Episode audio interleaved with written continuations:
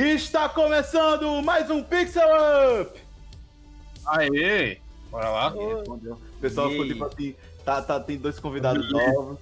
Aí tem uma, uma galera tipo assim, eita, não sei como eu falo. Ah, meu Deus. Na minha direita virtual eu tenho o Davi Souto. Opa! E aí, galera? Aqui quem fala é Davi e mantém o equilíbrio. Na minha esquerda virtual eu tenho o Ciro. Ciro, se apresente.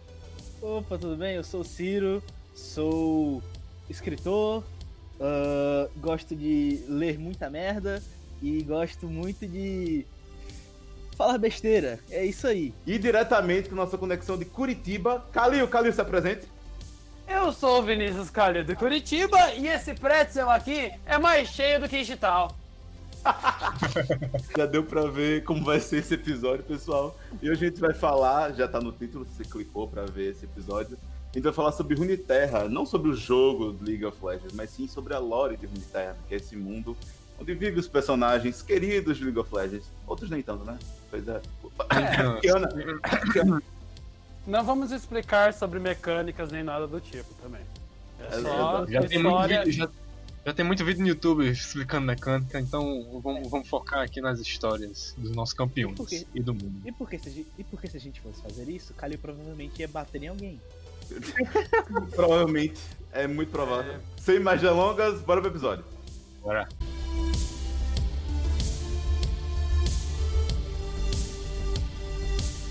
E começando, bem pessoal, todo mundo aqui joga Le- League of Legends, então a gente já tem um carinho muito grande para os personagens, outros não. Mas, vamos, é, mas vamos começar por uma lista de, das regiões. Então a gente fez uma listinha aqui pequenininha com todas as regiões. E a gente vai comentar mesmo o que a gente acha delas, alguns personagens, a história entre elas, enfim. Vai ser bem papo de bar mesmo, nada muito compromissado, até porque o universo de League of Legends é muito extenso, tem muito HQ, tem muito conto, é, videoclipe, E nem enfim. sempre a Riot trabalha muito bem nele. Pois é, é uma coisa Por exemplo, que o Aphelios, o Aphelios, bom, não chegando nesse, o Aphelios é bem trabalhado, a Diana, que é muito interessante, não. E o Aphelios só tem uma Pois é. história nova dele. Pois E é. o Afélios nem tem falas. O Efério Ah, nem fala pro direito. Mas o que eu queria dizer é que, tipo assim, o League of Legends ele segue um negócio bem como se fosse Digimon. Tem várias coisas em várias é, mídias diferentes, mas quando você vai juntar, tipo assim, não fica muito balanceado, fica uma coisa muito É solta tipo- uma da outra. Tipo, talvez nós tenhamos aí, ah, a esperança da história um pouco mais pra frente quando eles lançarem o RPG do LoL, que vai lançar logo logo. Sim. Sim, sim. Deus queira. Aí, aí eu realmente eu quero ver pra ter um- uma organização melhorzinha das, das histórias, ficar um pouco mais Levam- coeso. Exatamente. Que pra dar um adendo, eu fiquei decepcionado que o FPS do LoL não era o Lucian com duas pistolas dando tiro nas pessoas. Nossa, velho. É, não, eu, eu também, eu fiquei desse jeito. Como assim não tem um Jin no, no Valorant? Como assim? né? É porque todos nós sabemos que é um futuro de história. É. Pois é. Onde, a, onde, spoiler pelo visto, a Run War não acabou com Run Terror. Mas isso é outro tópico. É outro tópico, outro tópico, mas vamos começar aqui falando das regiões, e é, é o que é focado nesse episódio. E vamos começar pelo vazio. E aí, pessoal, É o que vocês querem é falar sobre o destrutivo. vazio? Bom, Mas, pra falar. A gente primeiro tem que ficar em silêncio, né? Assim, porque era isso, né? O vazio era isso, era quietude, era silêncio, era. O nada, tá ligado? O Oblívio. O vazio, não podemos comentar sobre ele sem já falar, obviamente, de Katia, que foi o primeiro lugar afetado pelo vazio. Exatamente. Pode falar um pouco mais sobre Katia, Cleiton? E Katia era um reino com vários guerreiros e tradições honora- é, honorárias, muito parecido com o Japão, só que não é Ione. O reino deles era um reino bem rival de Shurima. Muito rival mesmo. E estava sendo pressionado na época a ser. é, a nação deles estava acabando. O que acontece? Os magos de, de Katia começaram a descobrir uma nova fonte de poder. Do vazio. Resolveram usar isso nessa guerra. Quem estava nessa guerra? Ninguém mais, ninguém menos do que Sai Jax. Nosso conhecido campeão como Jax. O, o homem, o, o homem do poste. O homem do poste, o homem que usa um, um poste como arma. O homem usa um poste como arma. Na luta, os guerreiros foram todos colocados e imbuídos com o poder do vazio. Eu acho que só tirando o Jax mesmo que não teve isso. O que aconteceu nessa luta? Eles estavam ganhando de Shurima, estavam espancando o Shurima porrada. Jax, Jax em si de, é, arrebentou um acendido. Imagina isso, você, um, um ser normal, matar um, um meio humano. Um meio Deus, né? É, só Isso. dá um, dá um, um, um exemplo do É. atendido, no caso. Isso, porque ele nem tinha uma arma de verdade. Ascendidos são aqueles que são imbuídos pelo poder do, dis, do grande disco Shurimenho, onde você, não tão forte quanto o Targon, mas você ascende como uma nova forma, com algo mais divino. O seu desejo, ou o seu sentimento mais é, poderoso dentro do seu corpo aumenta também. Por exemplo, o Nasus, ele era uma pessoa arrogante, mas não muito. Mas agora, depois de ser ascendido, o Nasus não é. Ele não aceitava mais desaforo. Tanto que um cara lá chegou do lado dele, ele transformou ele simplesmente em pó. Só pra vocês terem mais ou menos o que que são acendidos. E em Katia, nessa guerra, após eles usarem o poder, começou a abrir uma fenda do vazio no meio da guerra e engolir todos. Todos. Todos mesmo. Que estavam lá. Dos que sobreviveram de Katia, só sobreviveu um. que Foi o Jax que decidiu não cometer suicídio e sim se manter como o último guerreiro de Katia. A procu- e a última fronteira para lutar contra Katia. Shurima aguentou por um tempo o- vazio, mas logo teve que dar suas bordas, além do seu grande imperador, né? Morrer e o império, o império ruir. E é por isso que Shurima e Katia são tão atrelados. Relacionados. Exatamente. Mas eu queria ouvir a opinião de Davi e de Ciro em relação a, a esses campeões que vivem no vazio, né? O que vocês têm a dizer sobre eles? É, porque, assim, antes de ter esse, esse, esse acontecimento em Katia, o, o, que é, o que aconteceu no vazio? O, que, é- o, o porquê do, do vazio fazer isso com o mundo? O vazio era, digamos assim, é meio que antes de ter o Big Bang do, no mundo do universo de League of Legends, existia o vazio com suas, seus observadores lá adormecidos, digamos assim. E o universo surgiu e começou a tomar o espaço deles, eles ficaram extremamente incomodados.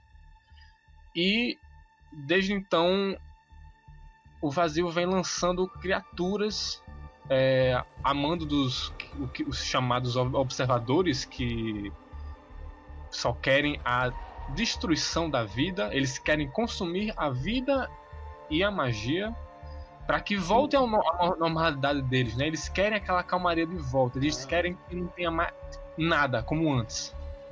Exatamente. Então, os observadores são servos, quer dizer, os, os, os vazios e suas criaturas As- que estão lá são é. servos dos observadores. Exatamente. Exatamente. As crias do vazio, né? Que eles crias do vazio são os servos do observador. Bom, eu gosto muito de comparar, e eu gosto muito de dizer que o vazio é uma paródia muito dantesca do trabalho de Lovecraft. Porque Ah, não. claramente tem aquela inspiração. Verdade. Sim, é não, verdade. com- não, Ciro foi cirúrgico agora comparando. É eu- indiscutível. Eu pensei isso hoje. Eu pensei isso hoje. É, Ah, é indiscutível. Vamos lá. Você tem, tipo, toda aquela caracterização icônica dos monstros deformados e as criaturas feitas de várias e várias das coisas mais hediondas que, o, que a mente humana desgosta. Ah, um negócio que eu, adoro, que eu acho muito, que eu gosto muito de dizer, é que a mente humana, ela tem medos inatos. Ela tem Sim. medo de insetos, ela tem medo de formas, ela tem medo de cores, várias coisas. E o vazio, assim como os trabalhos de Lovecraft, eles eles tomam forma desses medos. Eles se representam como esses medos. Por isso que você tem, por exemplo, Kha'Zix. Kha'Zix ele é uma ele é uma barata, uma coisa que é um medo comum das pessoas. Ele é um inseto disforme, cheio de lâminas, com asas presas e tudo que há de você temer. E Exato. essa é a grande característica que detalha o vazio em diferenciação a todas as outras regiões. Como ela é a personificação dos medos normais, os medos comuns da mente humana. Exatamente. Nossa. Ciro foi, foi é, cirúrgico agora, mas eu queria saber de vocês outros campeões do vazio que não tem essa característica tão animalesca como, sei lá, o Shogar. Ah, por favor, a gente. me deixe reclamar já de cara de um campeão chamado Kaisa, que eu amo o campeão, mas eu odeio o design dela, Porque ela, Ela saiu direto do salão de beleza. Exato. Vamos lá, né? É, vamos, vamos conversar sobre isso, que essa daí, esse é um assunto que é porque é exatamente que eu tô aqui, reclamando. Meu amigo.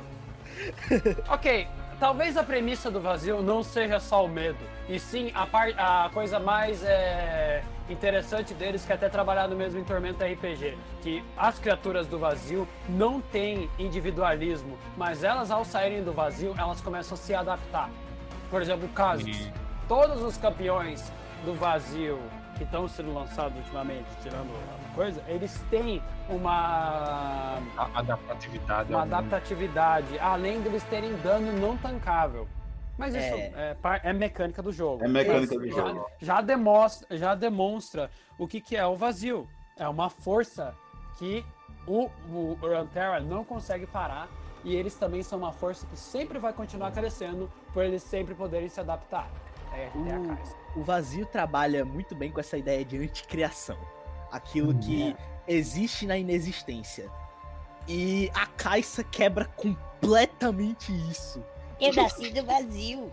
Tipo assim, ela, é- ela tem todo aquele bravado de sobrevivente, todo aquele aspecto, aquela voz, aquele jeito de falar como se ela tivesse vivido no inferno, como se Sim, tudo sim, que ela sim. tivesse passado fosse algo que algo indescritível, mas ao mesmo tempo ela tem aquele cabelinho lisinho, brilhante, sedoso. Nossa, e é- e é- coxa e é- bem definida É, não, tem uma sexualização imensa na, na, na personagem. em todas as campeãs. É, em todas as campeões, mas Sim. na Caixa você consegue ver isso mais porque, cara, ela viveu no vazio. E como é que ela tem a pele toda É. lisa? Faria sentido se ela papinha, tivesse sabe? vindo do Runeterra e ido pro vazio. Mas não, ela nasceu lá. Não, mas o que, eu, o que eu sei sobre a Kaisa é que ela era. Ela foi levada ao vazio, né?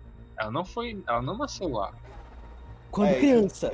Quando era Como criança, criança, exatamente. Ela meio que foi, sei lá, um meio que um simbionte. Eu não sei direito como é, como é que funciona, é um meio que um seria meio simbionte, né, doentio. ela. Não, seria Seria do- meio- doentio. Ela, ela vier como humana pro, do vazio pra cá, né? Não, não, eu quis dizer o caçadinho conceber ela lá. Ah, né? tá, tá, é isso que eu quis dizer. Pois é, pois é. Imagina isso. Que nojo. Mas é, eu acho que a gente pode parar um pouquinho do vazio, porque senão a gente. Uma coisa de of Legends, vocês que estão ouvindo a gente, se a gente ficar parando pra falar só de uma região, dá um podcast inteiro. Daria só um podcast inteiro só de o vazio, só de, de Demacia, só de, só de, de né, do, do Noxus. No- é, Noxus, Noxus. Eu falei, quase que eu falava Darius, tá ligado? Calma lá, tá ligado? Porque, porque cada região tem seus campeões e cada campeão tem muita história. Então, é realmente, não, não, vai, não vai rolar a gente ficar falando, é, destrinchando cada, cada coisa. Não, senão não dá, tá ligado? Vai ser a hora do que. Mas reclamar da Caixa a gente vai reclamar. Ah, reclama. É, eu, também- eu, é, também quero reclamar dela. É porque é assim, né? Todo campeão tem uma lore. Tem. E toda lore é legal? Não. É, isso, isso é uma coisa bem, bem boa que o Kali conseguiu falar agora, que todo campeão nem sempre tem uma lore bem explorada, e isso atrapalha um pouco. Aproveitando esse gancho de Kalil, eu queria já puxar a, a temática de Shurima para falar, tipo, em campeões que ao mesmo tempo tem um destaque muito grande. Shurima é, é quase como a cidade principal no início de Cindy Terra, mas ao mesmo tempo que você tem campeões com uma lore gigantesca que muda tudo, como Nasus, Renekton, Sheira, Azir, Civi. Você tem, sei lá, campeões tipo Amumu. Na mesma região.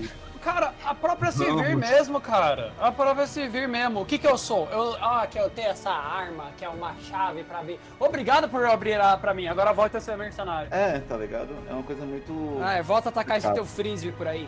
É aquela coisa. Se vira um campeão que ela tem um potencial a ser explorado na história dela. Porque ela é claramente descendente de algo maior. O sangue dela abriu a tumba de Azir. Porque ela é. Ela é, é a da família real. Última descendente de Azul, né? Ela, ela, no caso, a história simplificando, né? Ela e Cassiopeia teriam ido até as tumbas. é, E a Cassiopeia acabou forçando ela Não, a. a Cassiopeia con é, con- contratou ela pra levar ela pra lá. Não, é, ela contratou, elas foram juntas contratadas, mas depois ela forçou, tanto que ela acaba golpeando a Civi quando ela abre a- as tumbas, libertando assim o Renekton e o, o Sheriff. E é, Uhum. quando a Zi desperta, desperta tipo, eita, minha descendente aqui tá toda lascada. que eu Ah, agora? detalhe, foi nessa batida na, da Cassiopeia que ela acabou pegando um artefato lá no deserto e se transformando numa cobra. Exato. A Ah, irmã era normalzinha, normal igual a Catarina, ela né? era Irmã- igual a Catarina. Era eu, um eu dos fiquei surpreso. Eu fiquei surpreso que ela não era uma cobra desde o início. Eu fiquei, nossa, Shurima é a antiga Noxus, né? Digamos assim, porque eles eram conquistadores ferrenhos. Eles, como, como a gente tinha falado agora do vazio, eles estavam tentando é, conquistar Is- Ikatia. É... Bem, eram conquistadores da época e eles tinham uma- aquela um grande poder do grande disco solar que só imperadores e grandes é, pessoas, pe- pesso- pessoas de patentes altas na, na força militar de Shurima que poderiam se transformar em ascendentes e ter a honra de se tornar um, um, um guardião de Shurima. nessa, nessa história a gente tem alguns ascendidos, como a gente tinha falado, né? Que é o Shea, o Renekton, o Nasus O Azir E- também. e o Azir, que eu queria deixar o Ciro falar, que tá com muita vontade de falar do Azir. Cara, é porque. É porque o Azir, cara. Ah, ele é muito bom, cara. Aquele campeão, tipo, tudo nele, o design dele, o jeito como. Mesmo ele sendo, tipo, o animal menos. O animal menos aterrorizante dos animais que os ascendentes se, se personificam, ele consegue impor aquela glória e majestosidade, tá ligado? Sim, ele é sim. um Mas, então, pássaro, mas só ele é colocando um um- puta pássaro. Um é, ele pode não ser o mais aterrorizante, mas ele ainda assim é o pássaro que é o deus maior do panteão egípcio, que é Ra. Pois é. Pois O é. deus do sol. Ele envolve muito um- uma questão de sob- soberania em cima dos outros, né? E voltando que eu, ta- eh, que eu tinha dito só antes, sobre os ascendidos eles pegarem o, de- o maior desejo deles e, e, tipo, quer dizer, o maior defeito, assim como o maior atributo, o do Azir também é arrogância. É. Ele é arrogante. Tanto que na história dele, ele, ele simplesmente qu- quis ascender, né? Ele, ele, ele simplesmente queria se tornar um, um semideus do nada. Porque Mas- normalmente o processo é tipo quando você tá no final da sua vida, alguma coisa assim, tá ligado? Mas Ciro pode confirmar comigo aqui, por causa que é desse jeito que são os faraós. Eles são deus, eles são meus reis. Eles É, são imperadores verdade. divinos, eles são filhos do- de Deus. Bom, Tem uma adoração tão grande pela, pela lore, pela história do Renekton e do Nasus, que eu fico. que eu fiquei meio que, caraca, Azir fez isso, tá ligado? Mas realmente, é é a visão do imperador, né? Sim, sim. é aquela coisa. O imperador é o imperador. Ele tem a última palavra. E Azir, ele tinha o desejo, ele tinha o sonho. Ele queria reinar sobre Shurima como ninguém mais reinou. E não é não é simplesmente uma arrogância, mas é sim uma ambição Hum. que leva que levou ele a buscar o poder absoluto de um ascendido, mesmo não precisando desse poder. Exatamente. Essa é uma característica que torna ele muito único. Porque normalmente ambição é uma coisa que é explorada de forma muito arbitrária por personagens. Você usa ambição só como um, um fim para um meio. Sim, sim, sim. Ou geralmente até como algo ruim mesmo. A É. maioria das vezes como algo. Ele- ruim. Já o Azir, ele usa a ambição, ele é caracterizado pela essa ambição, é o que constrói o personagem dele, é o que constrói quem ele é. E isso é um- uma boa caracterização utilizando a ambição. Por isso que eu gosto do Azir. Com certeza. E falando sobre ele, eu vou até perguntar pra Davi, e ou pra você mesmo, Cid, porque ele, ele, antes de ele ascender, rolou toda aquela treta, né, que as pessoas, no caso, o Sheriff ascendeu e, tipo, na vez então- dele... O processo foi assim. O Zeraf foi junto com o Azir. É, Exatamente. exato. Porque Mas, na, mas, mas em um resumo, na vez dele não deu, não deu errado, é isso que eu quero falar, né? Pode explicar agora. porque o Azir, ele queria ser. Como é que era a relação de Azir e, e o Zeraf? O Zeraf era um escravo, só que era melhor amigo, era melhor amigo do Azir, eles eram como irmãos. E o Zeraf sempre ficava é, jogando ideia pro Azir, Azir, vamos acabar com a escravidão Shurima, tá ligado? Vamos, vamos mudar isso aqui. E o Azir sempre adiando, tá ligado? Isso começou a causar uma certa, um certo rancor, uma certa raiva no Zeraf. Que no momento em que o Azir decidiu é, se tornar um ascendente, o Zeraf já tava planejando trair o Azir, matar o Azir e se tornar. pega- é, entrar no disco solar no lugar do, do, é, o Zerath decidiu entrar, querer entrar no disco, no disco solar ao invés do, do Azir. E foi justamente. E como é que aconteceu isso? Tipo, no, no momento que o Azir anunciou, tipo, foi se transformar, o Zerath é agora que eu vou matar ele. Agora que eu vou matar ele. Aí antes de se transformar, o, o Azir falou assim: agora eu vou. É, está acabada a escravidão aqui em Shurima. O Zerath ficou perplexo, ficou. Ah, foda-se, vou matar de todo jeito. Eu achei isso uma mó sacanagem, tá ligado? Ele- Eles tinham uma, uma certa amizade, mas. É como irmão. Eu- É, eu, eu, eu consigo entender essa- esse personagem, o, o Sheriff, esse- essa raiva dele, porque querendo ou não, ele é um escravo, quando você vive na, na área do. que é oprimida, geralmente você, não sempre é tende. a- escravo. É, você não tende É. a tipo, relevar as coisas com tanta calma ou analisar tudo bem direito, né? Então, tipo, quando ele viu uma chance de, de ascender o poder, ele só foi, né? E isso, isso que acarreta, né? Porque como você mesmo falou, Kalil, isso, quando você é ascendido, você amplifica essas suas qualidades ou é, essas suas, suas dificuldades. Amplifica sua característica. E o, meu- e o maior defeito dele era a sede do poder. Pois é. Isso. E acaba deixando ele praticamente um, um vilão. Ele é um vilão, né? Ele Mas se você pegar em outras obras mesmo sobre escravos, gente, pra não acharem que é exagero, Game of Thrones mesmo. Se É você pegar o Theon Verdade. Greyjoy, ele vivia lá como um filho Stark, mas ele não se sentia como um filho Stark. É, tá é. é verdade. tá, tá certíssimo. Bom, eu gosto muito de dizer sempre que o Arif, e se? É uma coisa que, é uma coisa que eu sempre gosto de dizer. Porque essa história do Azir e do Zeraf, ela se resume a uma única coisa. Como um pequeno erro pode destruir tudo aquilo que você sonhava. Porque Exato. o sonho do Zeraf era ver a liberdade dos escravos de Shurima. Ele queria o fim da Sim. escravidão. Só que ele tava tão cego desses maus sentimentos e tão perdido nesse, nessa encruzilhada do oprimido, porque o oprimido, ele tende a não ser frio, a não ser calculista, ele tende a não parar e analisar a situação de todos os pontos, ele só quer lutar por algo, porque ele tá, porque ele tá insatisfeito, porque ele quer dar um basta no sofrimento dele e das outras pessoas Isso. é uma coisa nobre, mas o mais nobre dos atos pode ser só uma desculpa pra praticar o mal. E foi isso E, que ele fez. e, e, Ei, com- caramba, ele falou bonito agora. Falou bonito, falou bonito. E completando, completando é, com um pequeno erro, também veio de Azir. Porque ele também via a escravidão como. a cada vez mais via algo como desnecessário. E sempre foi negando ao amigo a, a, a abolição, né? E acabou dando o que dando também.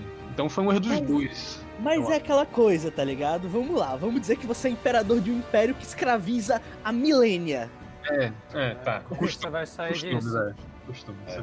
Você não sai disso dia pra noite. Você tem que, você tem que encontrar o momento perfeito pra acabar com isso, tá ligado? E esse foi o momento perfeito do Azir. No dia em que ele ia se tornar um semideus, ele olhou assim e falou: Agora que eu vou alcançar o poder absoluto, eu vou dar o meu decreto, meu primeiro decreto. É o fim da escravidão. Mano, o, o, o, o Império de Azir foi um, o melhor, eu acho, porque tinha um. Era a época do Nazis e do Renekton ainda como mortais e também ascenderam na época que ele tava. O Azir tava como mortal. Se, mano, se aquilo desse certo, mano, seria. O Se Shurima. aquilo, se aquilo desse dominar, reunir terra todinha, velho. Exato. Se aquilo desse certo, a história de, que a gente tem hoje de Runeterra seria completamente outra. Acho que o pontapé inicial para a toda a treta de, de Guerra Rúnica, Guerra é, é, Noxus versus Ionia, Demacia e suas tretas lá, tudo aí seria, entre aspas, não aconteceria talvez se o governo do, do Azir tivesse dado certo. É, a- essa era do Azir já é literalmente o da era de ouro de de Shurima, né? É quando Sim. você vê que o- é, é o final da história de Shurima mesmo. Tanto que Shurima hoje em dia é um grande deserto que é muito espalhado a- as suas vilas, tanto que, sei lá, tem é, campeões tipo Thalia que são completamente é, isoladas e ela, ela quer um, uma outra Shurima para ela. É, você tam- também tem partes que já foram conquistadas por Noxus, que são tipo partes já colonizadas e o pessoal já tá lá colonizando. E você tem ao leste Stal que até agora não tava sem fazer nada, tava com, com zero pessoas sabendo que ela existia. E eu queria que vocês falassem um pouco mais sobre ela, sobre essa região que só até agora, te- teoricamente, só tem uma campeã que é a Kiana. Ah, Kiana. Este tal é de onde veio a Ilaoi também. Quer dizer, Sério? Teve a, teve a religião dela que é o Buro, que é do ma- da Maia, da identidade mais velha, Nagakaboros, que é ainda antes do vazio. E perdão pelos nossos ouvintes aqui, os Watchers, que são os observadores, eles não são é, mandantes do vazio. Eles também são do vazio, mas eles são lords dos outros seres menores. Hum, interessante. E... É, é que eu só, eu só tinha esquecido mesmo de mencionar Aham, isso. Não, mas eu não sabia, eu não sabia nem. Eu sabia que o deus da, da Ilaoi era muito antigo, mas eu não Faz- sabia que, que vinha daí. fazendo, fazendo um pequeno, um pequeno paralelo, existe o cenário de RPG brasileiro Tormenta, que existem as áreas de Tormenta. As áreas de Tormenta tem os Lords da Tormenta, que são basicamente os grandes Lords da Anticriação. Sim. Esses seriam os observadores. Só que Uhum. existem os deuses da anticriação, que são lendas desconhecidas, só faladas de boca a boca, que nunca foram vistas, que são os reis impossíveis. Esses seriam talvez as criaturas que comandam o vazio. Não, não, Um não. O paralelo. vazio, vazio em si é só mesmo uma unidade onde tem uma grande mãe, que a gente ainda não sabe quem que é. Mas esse é o paralelo. Existe uma O- entidade. Existe Que é, uma grande, entidade. que é a grande mãe lá que gosta de tocar, que taca um monte de ovo de vazio por aí. Mas qual que é o negócio? Diferente, só, só explicando, os Watchers não são que nem os Lords da Tormenta, que eles só tem uma área lá. Eles só estão lá porque eles são pau no rabo, só querem que a existência acabe mesmo. E Nagakaboros, que é muito importante explicar, ela veio antes mesmo do multiverso ser criado. O nada verdade. veio, o nada veio. Só pra vocês terem uma ideia. Primeiro veio o nada, depois veio o Nagakaboros, depois veio o multiverso, então veio o vazio e o universo. E o universo. Car- Caramba, é um, muito um Big Bang de Runeterra, né? É, Sim. Kagaboros é a deusa do movimento, né? Ela, ela que dá a É. vida. digamos assim. É o que a Ilaoi fala, só que muitos entendem essa religião como diferente. Mas Ishtal, apesar de ser a Wakanda 2.0, ela não. É a melhor definição possível, Calil. Mas assim, eu acho que. que eu, eu quero crer que no futuro, ainda bem próximo, é, a Riot consiga anexar mais Stal ao resto da, da lore, porque tem muita coisa acontecendo e muita coisa que precisa ser explicada ainda é, dentro do universo de LoL e colocar uma região a mais, tipo, já era o quê? 13, re- 12 regiões, e Stal veio para ser a 13 terceira praticamente. É, já tem muita história rolando e você já tem que saber administrar tudo isso. São tipo 120, 50 campeões, mais de 150 campeões. Mas, gente, Aí- gente, Ishtal é velho. Ishtal é tão velho quanto o Shuri. Sim, é verdade. É, Eles já, já existiam, pra você ter noção, o Shurim e Stal já existiam na mesma época.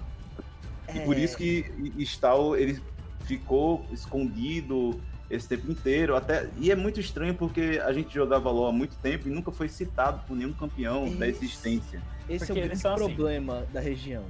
Porque quando você quer introduzir algo novo, como sendo algo velho, você tem que ter uma preparação. Você tem que ter toda uma contextualização, toda uma preparação. Você tem Sim, que ter sim. algo que incite, que diga, que fale que aquilo existiu.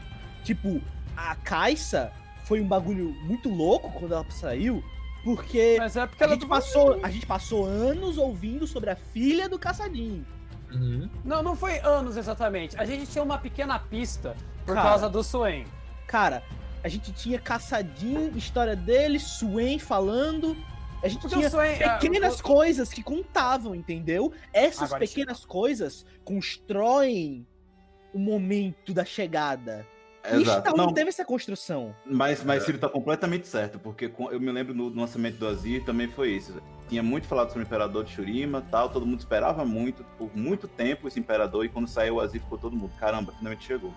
E é uma coisa que eu fico com o pé atrás com a questão da Kiana, porque nem pra, sei lá, em um rework qualquer, fazia eh, algum personagem se citar e tal, tá ligado? Não era tão difícil isso acontecer, porque sempre tá vindo rework, então tá Sim. tendo atualização de fala, entendeu? Então não custava nada pegar um personagem para falar, mesmo que fosse um pouquinho forçado, mas fa- fala, falar, falar, ah, tem uma terra escondida ao lado de Shurima, onde reina X pessoa, tá ligado? Pra É. dar uma preparação do terreno. O que eles fizeram com o Chital foi basicamente um sitcom, cara. Eles pegaram e olharam assim e falaram, não, isso sempre existiu. Tá aqui, pô. É, e Gente, só- isso eu, eu É. acho zoado. Pode falar, Davi. Mas. Ah, pode falar, Davi. Fala. Não, mas fala. não, eu digo assim, eu, eu realmente não, não, não sei direito sobre a lore digital, porque. Tá ligado? É, não- Você daqui anda. Se você for no mapa aqui, você só vê uns campeões que, tipo, era da região, mas. Não, não- tipo, por exemplo, diz que o Renga mora, vive nas florestas de, de digital. Não, ele- eles, ah, eles, porque o Rengar eles- é Shurimenho. Ele é um É. Vastaiano Shurimenho. Exato. Mas, mas de resto, sobre, sobre o Império da, da Kiana, eu fiquei. Oxi.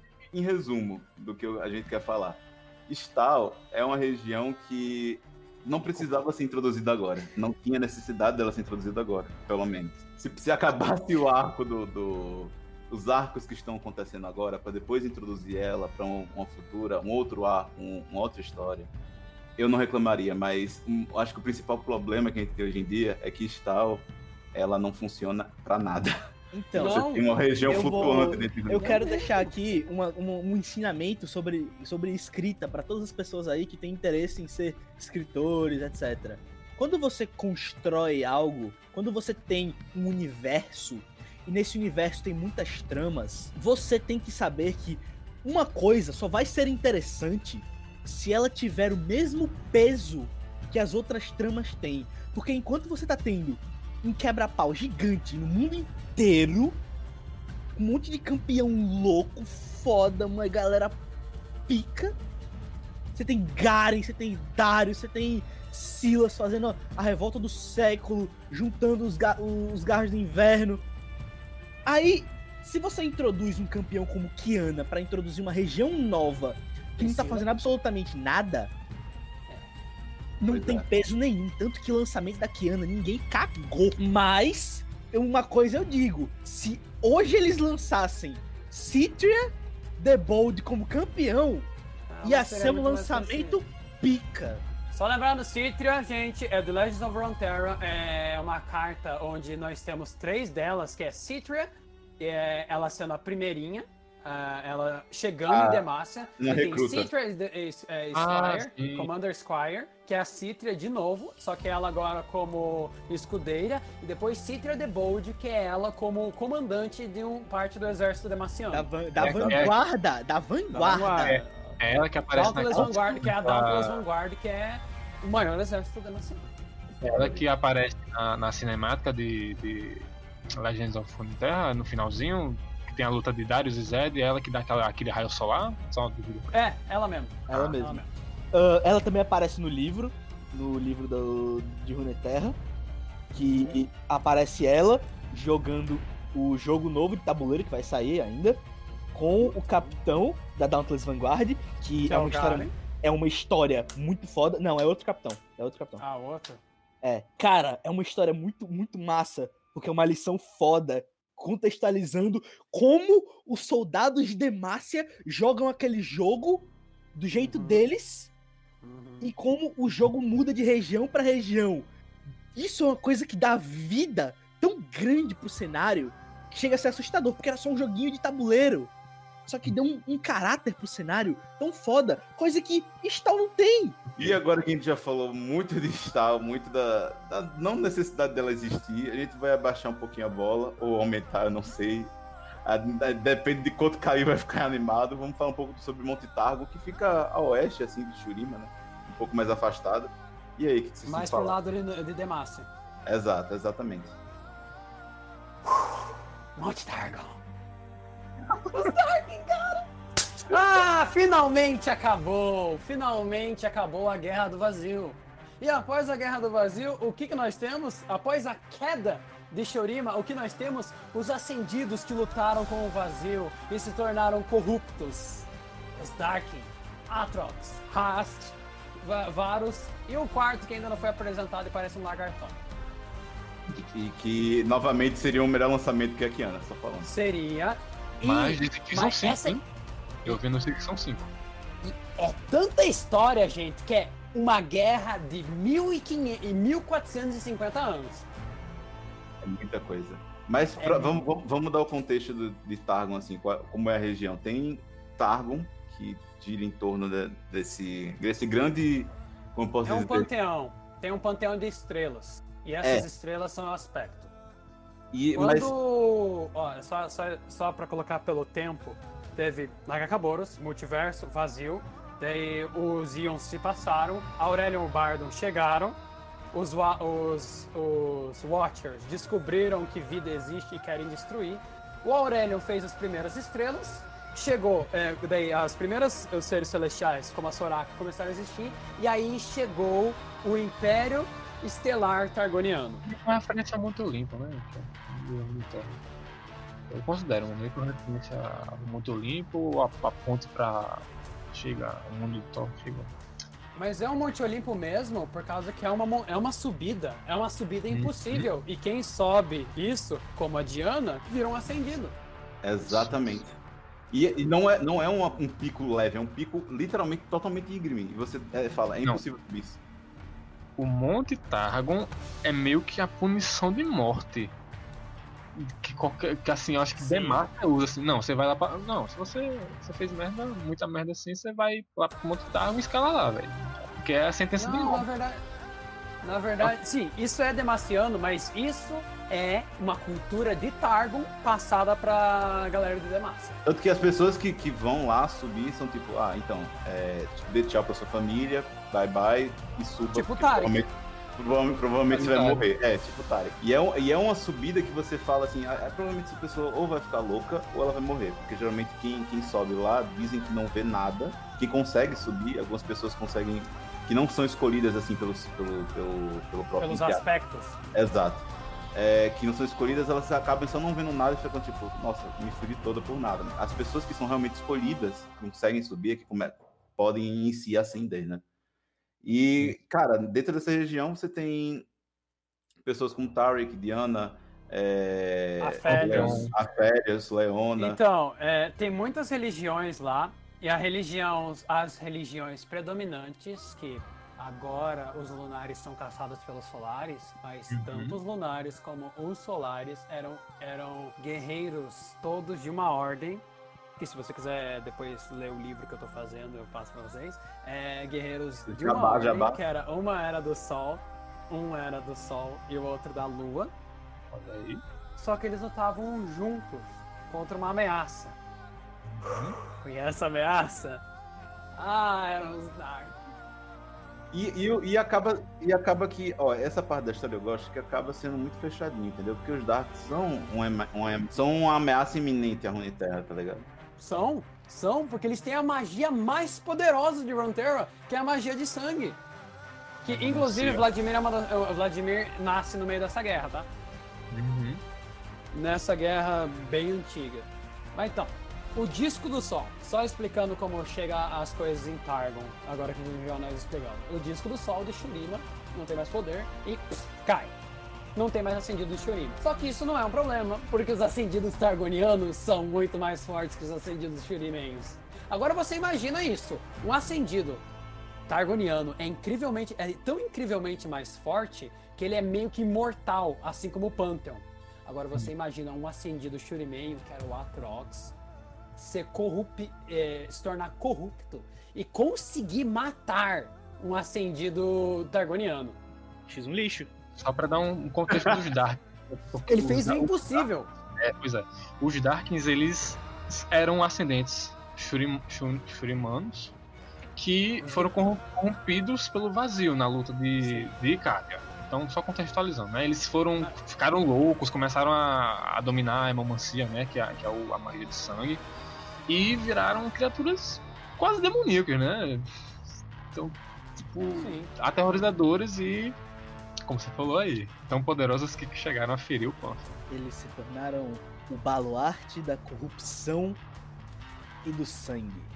É porque na verdade não foi o vazio que atacou eles. O que, que aconteceu? Como você sabe, os acendidos shurimenhos, eles têm o maior defeito deles é, engravado. O que aconteceu é que como não tinha mais nenhum imperador para liderar eles, o- eles voltaram a ser as suas, ambi- as suas ambi- ah, ambições egoístas. Eles começaram a ver eles como os imperadores do mundo.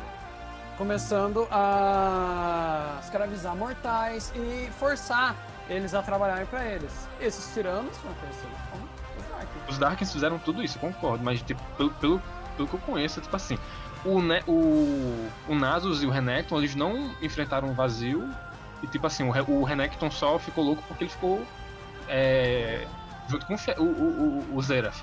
Já o Nasus, ele se isolou, ele não, não tá loucão que nem os Darkins, tá ligado? Sim, É, mas- eu, eu entendo assim. Por isso que eu disse que a maioria dos ascendidos, porque o Sim. Nasus, por exemplo, não ficou. O, a palavra Darkin é uma forma de xingamento do, high Shuri- do alto Shurimeio, que é os caídos. Resumindo, montanha. Montanha é difícil pra caralho de subir. Exato. Não mesmo. Não, é, é difícil, ó, Calil, é difícil só pra quem não é protagonista da história. Exato, é- exato. é Se você, se, você, se você, tem, você tem cabelo de outra cor, você sobe. Exato. Se você é figurante em Runeterra, você não sobe aquilo dali. Ou se você é gostoso igual o Tarek. Pois é. Mas, mas resumindo, como, como o Davi falou, é um, é um monte. Pode falar. Ah, tipo assim, tem, tem as aldeias, né, de cada religião em volta desse monte, os solares, os, os como é o nome dos outros? Hoka, Hora- Horaki, cadê? Lunari. Lunari, Lunari, sim. é... é que tem, um- tem, um- tem uma galera do, da, da tribo da guerra, do, do Pantheon, mas, mas enfim, a galera do- da, da- que segue o sol, segue a lua, segue a guerra, que eu saiba são esses três.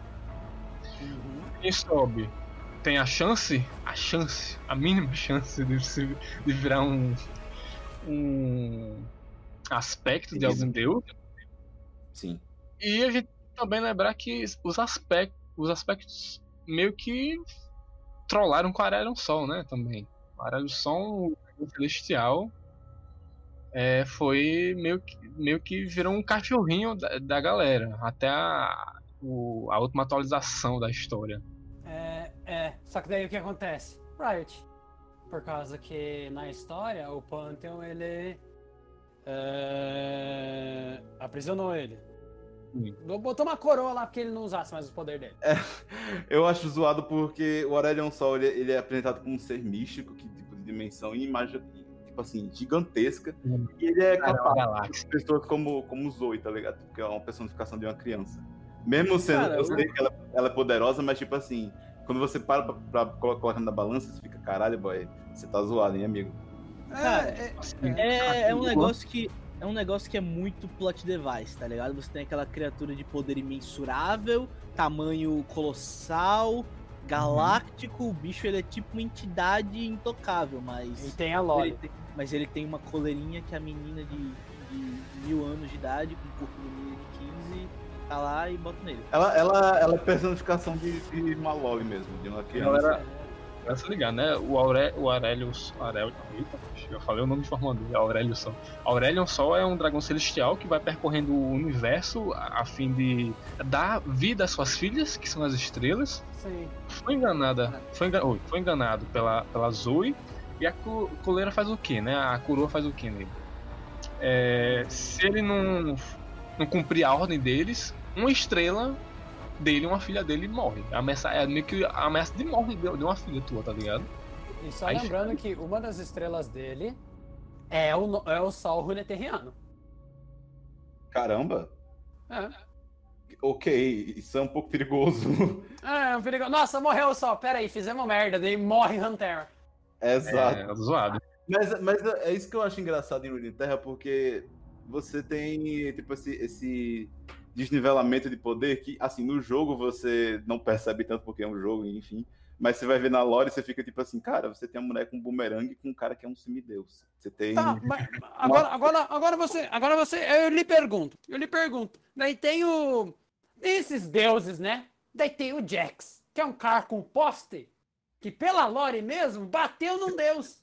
Mas, ó, É. ó, olha, eu, eu vou muito, assim, relevar a parte do Jax, porque eu consigo entender o meme interno que é esse cara conseguir derrotar todo mundo com uma porra de um poste. Então, tipo assim. de- devo- Não, que derrotar, um, derrotar um acendido na porrada tipo assim, é o máximo do meme de nivelamento de poder da Riot. o mais incrível é ter um poste antes de Cristo, porque Cristo só nasceu quando Noxus nasceu. Pois é, mas enfim. Eu acho que a gente já falou bastante sobre Targon. Alguém quer falar mais sobre alguma coisa de Targon? É só, só mencionar que Pantheon, né? O Pantheon era o aspecto que, tipo, todos as pessoas que subiam ao monte e viravam aspectos da guerra, não, é, tipo, o aspecto como é que funciona? Você vira um arauto daquele deus. Você você tem um poder daquele deus, mas você tem sua consciência também. O Pantheon não. Quem for o, arauto, o, o aspecto do Pantheon, você, o, o deus que controla você. É. E... The God died. Exatamente. E aí. É, o, o Deus morreu, exatamente. The God died, the man lives. Exatamente. Agora, Atreus. Caraca, Que é o- é maravilhoso. Que é um Pantheon.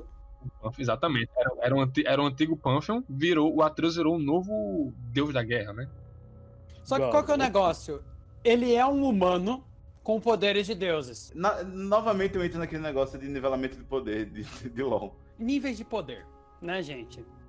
Em Runeterra você pode ser mais forte que o universo. Você pode nascer eu- um humano e você pode ser mais forte que o universo. É, isso eu realmente eu acho exagerado. Mas, tipo, são, são coisas que cada, cada personagem consegue trabalhar de sua forma, tá ligado? Por Tipo, exemplo. Tá. Pode falar, pode falar.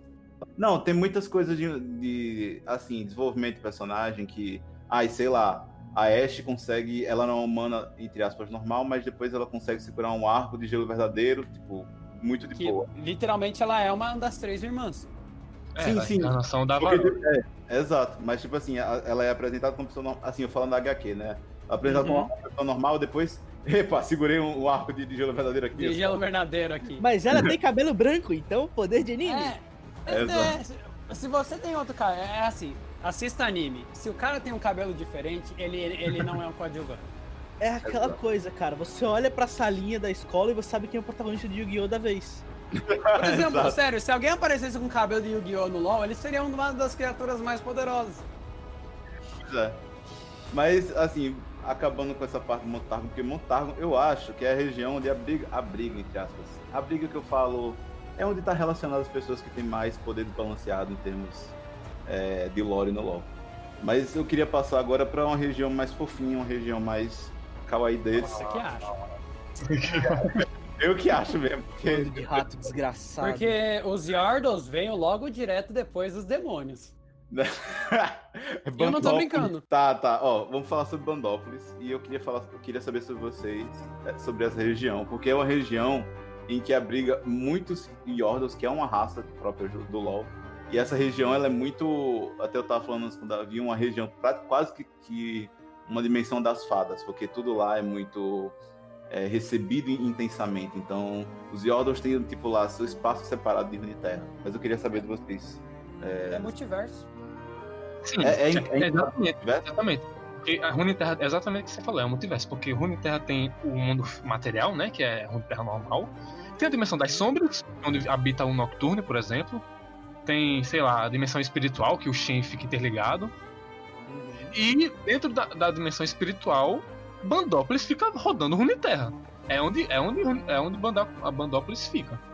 Ela fica migrando de um canto pro outro, tanto é que o, o- tipo, tem vários. Tem alguns é, Yordles que habitam Runeterra, mas eles estão em lugares distantes, justamente porque na hora que eles decidiram sair da sua terra natal, o portal de Bandópolis estava em alguma região diferente. Ah, agora, ok, isso é uma coisa que eu não sabia, porque é uma coisa que eu me pergunto, por que tem um Yordle em cada região? Tem um Yordle diferente em cada região. Porque é multiverso e é, é assim, só pra vocês terem uma ideia, isso tudo, gente, é antes da formação de Runeterra. Quando Runeterra formou, que apareceram os demônios, os primeiros Uhum. espíritos, Isso. os Yordles também já estavam lá. Os Yordles já existem antes da história, antes da Guerra dos Titãs. Ok, ah, então. eternos. Yordles são eternos. Então são, Eles são antes dos deuses, gente. Tipo, Eles- do Orne, da Nive e do Volibear. eles são. Caralho, nossa, sério? Então eles são uma raça muito antiga. Eles são, na, na verdade, eles são. Não, não, perdão. Eles nasceram junto com o Orne, com a Nive e o Volibear. Ah, ok, ok. Ok, justo. Então, Porque o Guiná, né, foi lá pra, lá pra, lá pra Feyord. então, Então, Yordles são criaturinhas muito engraçadas, porque elas dão um contraste enorme em todo o cenário de Runeterra. Elas são basicamente aquele famoso é aquela famosa cereja que você bota no bolo sem recheio, tá ligado? É um bolo de. É um, é, um, é um bolo de. É um bolo de cenoura normal, tá ligado? Sem recheio, sem chocolate, sem nada. Aí você bota uma cereja e um chantilly lá. Só pra ficar bonito, tá ligado? Isso aí, Yordle. Ele contrasta muito com o, o mundo sombrio, cheio de caos, guerra, política, cheio de destruição e impacto humano. Mas é porque os Yordles, eles são. Eles são basicamente uma. Eles são uma. algo da natureza. Algo. é. Não É seria inerente, inerente àquele universo. Eles são. Eles existem para Eles existem porque eles têm que existir no universo. Sim, sim, sim. Qual que é o negócio dos Yordles que a gente não pode falar muito? É porque não tem muito da coisa deles. Mas É, uma é. coisa que a gente pode falar é que os Yordles são sinistros. Eles são. Porque- Eles são muito tensos. O, Vo- o Mordekaiser e todo mundo fala. O Mordekaiser mesmo fala: Eu sei do segredo de vocês. E não ache que eu não estou atrás dele também. Cara, nossa, os. Yordles. Eu, o, que eu, o que eu acho tenso dos Yordles é que, no momento atual, eles não servem nenhum propósito. Eles estão lá só por eles terem É. algo. Algo, algo bonitinho, algo legal, algo que se destoa. Mas eles têm algo tão misterioso sobre eles que torna eles interessantes. Eles são extremamente poderosos, mas têm a inocência da criança. É isso, os Yordles são crianças. Tem a mentalidade da E, tem esse, e, e eles estão E- sempre. Eles estiveram sempre na história. Diferente do quê? Do quê, gente? Daqui Vocês conseguem adivinhar? Vocês conseguem adivinhar? Mas, Não, ó, é, eu realmente, eles eu consigo relacionar, desculpa, velho. É, Bandópolis, as criaturas de Bandópolis, eu consigo relacionar um pouquinho com as criaturas do vazio. Por quê? As criaturas do vazio, elas se adaptam muito bem a cada território. E os Yordles também têm essa mesma capacidade. O porquê eu não sei dessa coincidência, mas eles têm. O Fizz, ele habita os oceanos e tem aquela característica do Yordles é, submarino. É que ele perdeu a mágica, ele perdeu a mágica Yordle.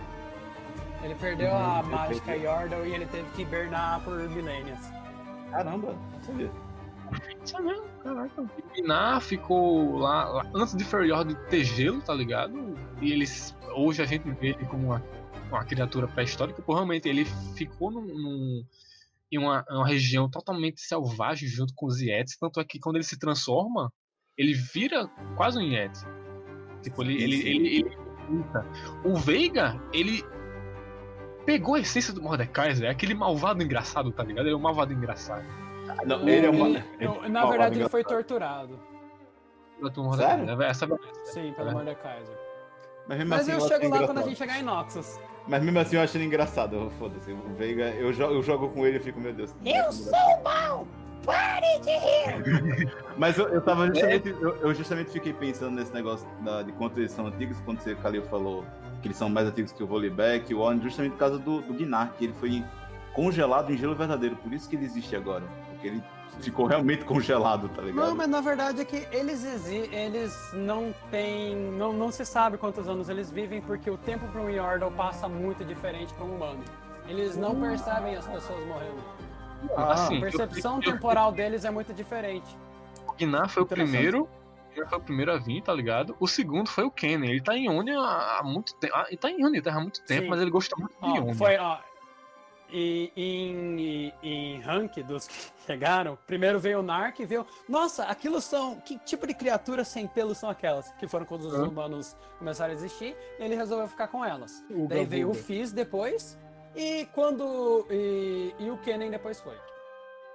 Interessante. Mas o Ken, mas então, o Kennen ele foi para Runeterra antes mesmo, é, tipo, nas Force Lands, que é for, que as primeiras terras é a antiga Ionia, mas a gente chega lá depois.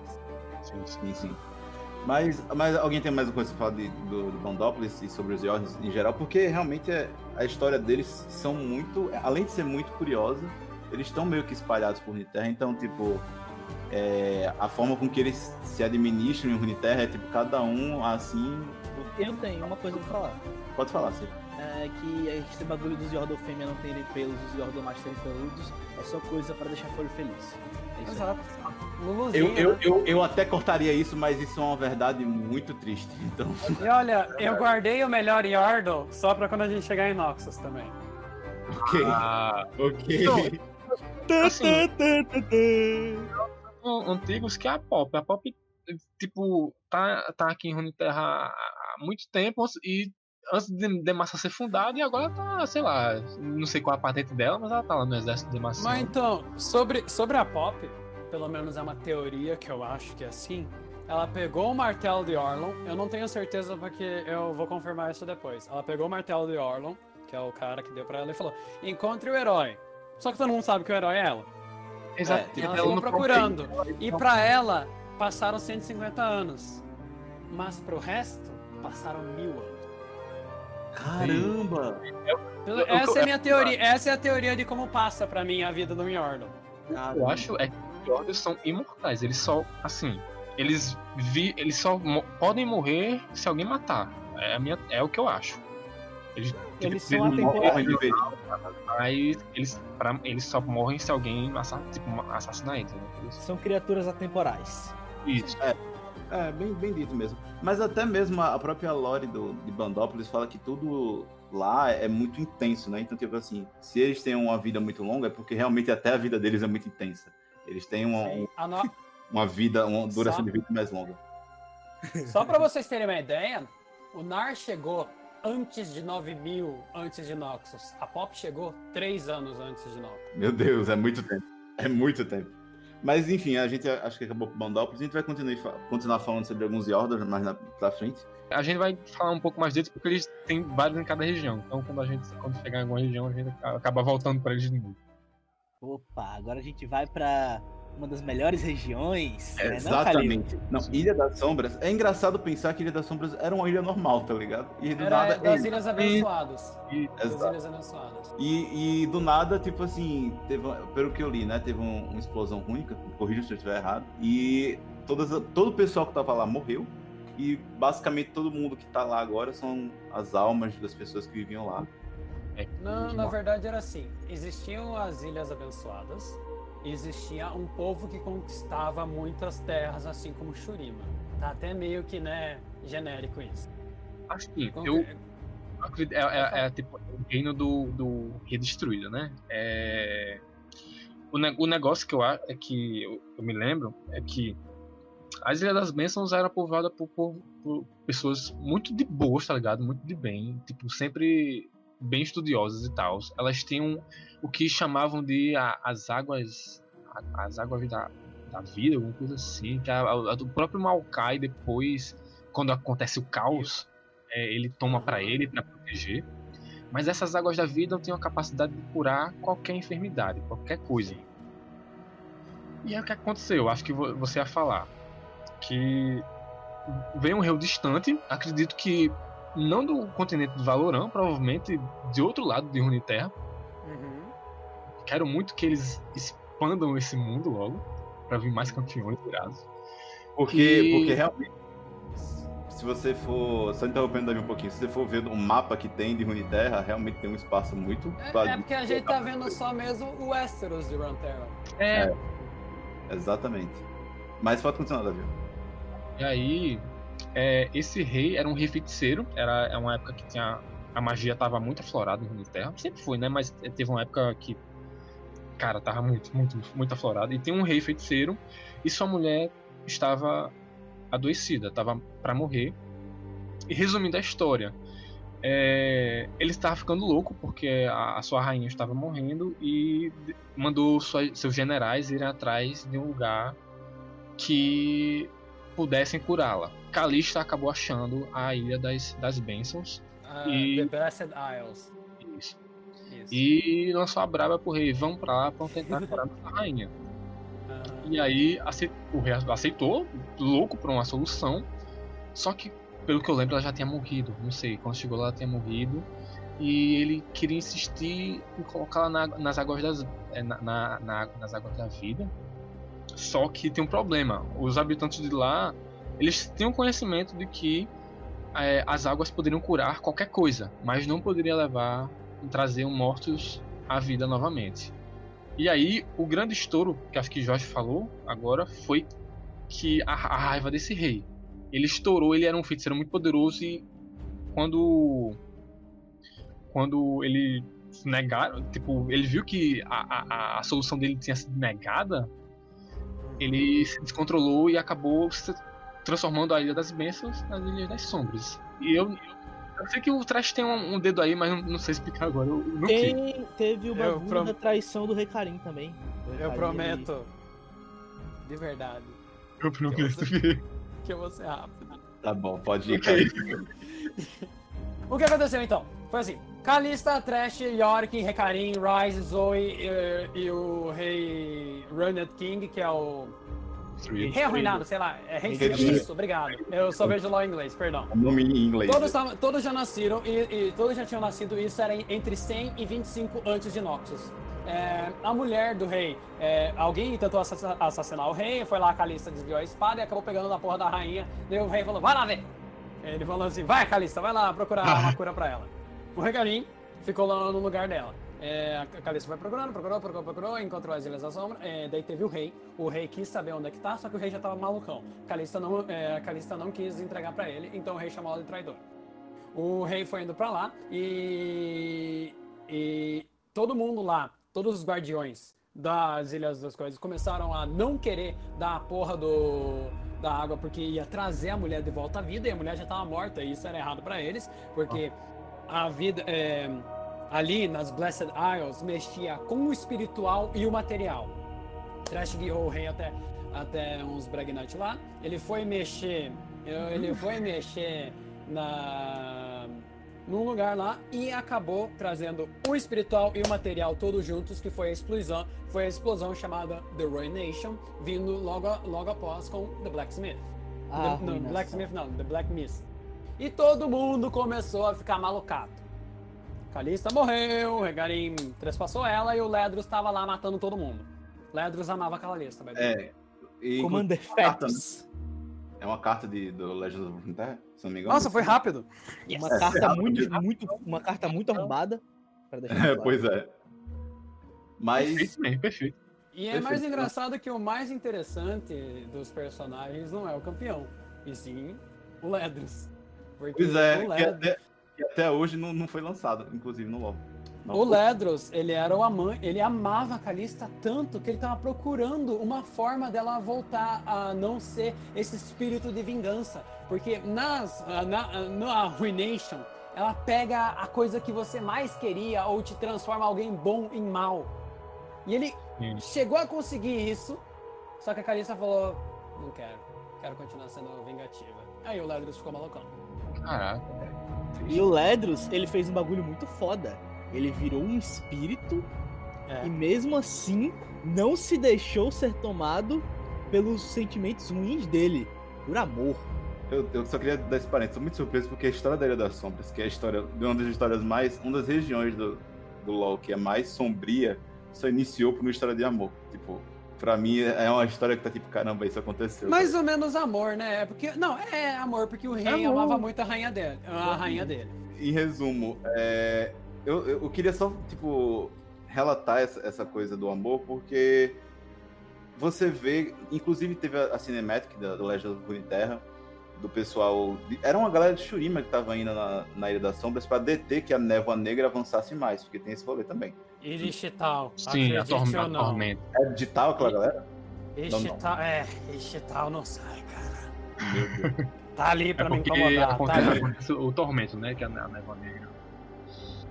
Que assola tanto o H de Sentina, né? É porque a, a, a primeira linha de defesa são as sentinelas da luz, e a gente já chega neles.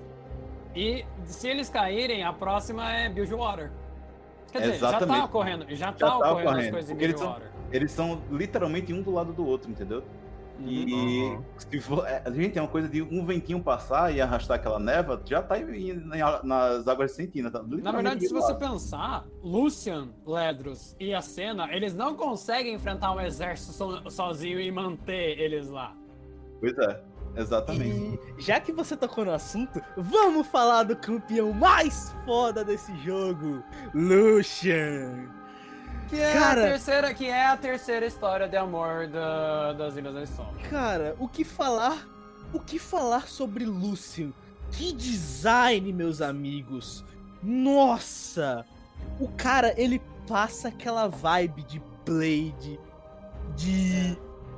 Ele passa aquela vibe de Vanguard. De... E olha que ele ficou melhor, porque antes ele só era depresso. Agora ele é um. Ele, ele nem mais sabe como se sentir sobre a mulher dele e sobre Verdade. ele conseguir ter resgatado ela. Cara, Ele fica meio, ele ele ficou fica meio a anos. meio, né? olha, Ele eu ficou anos na vingança. É tipo, alguém aqui já leu Berserk? já. Inclusive vocês podcasters, imagina se o Guts ele tivesse lutando contra o Grift e por algum motivo ele consegue reverter a- as coisas do ter os acontecimentos lá de todo mundo morrer, trazer todo mundo de volta. Esse é o sentimento que o Lucian tá tendo, porque o Lucian viveu na vingança, era apenas isso pra ele. Daí quando volta tudo isso, ele não sabe mais como se sentir. E isso é uma lição importante, meus amigos, como vingança é uma coisa vazia. É mesmo. Tanto que se você é- comprar meu livro, você vai ver que um dos personagens, depois que acaba a vingança dele, se sente vazio. Marketing. É muito, é muito jabá, tá ligado? Dentro de Jabá. Mas, mas o, o que eu gosto, eu, eu queria só dar esse parênteses, que o que eu gosto, mas eu não gosto da cena como o personagem jogava, mas eu gosto da história dela com o Lúcio. Pode continuar, Ciro. o Lucian, ele tem um design que ele consegue misturar perfeitamente os detalhes daquilo que é o, o homem que perdeu tudo com o- a, a encarnação da justiça. O Lucian, ele é, ele é um justiceiro. Ele é Uhum. uma justiça cega. Ele é uma justiça bri- tão brilhante, tão luminosa, que você não consegue ver aquilo que ele espalha. Por isso, antes da, da mudança das falas dele, que eu já vou dizendo, eu gosto da mudança das falas, mas eu odiei que eles mudaram a entonação e o jeito que o Lucian fala. Eu detestei. Eu gostei. Eu Eu, gostei. eu- Ele não- eu achei horrível. Eu achei horrível. O jeito que ele falava antes Bom, era é porque muito você vê em português. Em inglês É. é, muito mais massa. Mas eu acho que isso faz parte também da forma com que ele se começou a se portar, Ciro. Tipo, eu acho que a entonação da fala dele também Bom, muda. por causa Pode disso. até ser, mas eu sou um cara que ama, vo ama voice acting e eu amo sound, e eu amo soundtracking. E, tipo, tudo que é efeito de som tem que ser feito de um jeito que enfatize, que faça você sentir e viver aquilo que você tá, tá vendo ou jogando, entendeu? E tipo, por exemplo, se eu escuto o Yasuo falando uma frase que É. quando alguém tá atacando ele, eu quero escutar o Yasuo sendo arrogante, ou então com raiva. eu é. quero escutar ele expressando os sentimentos dele.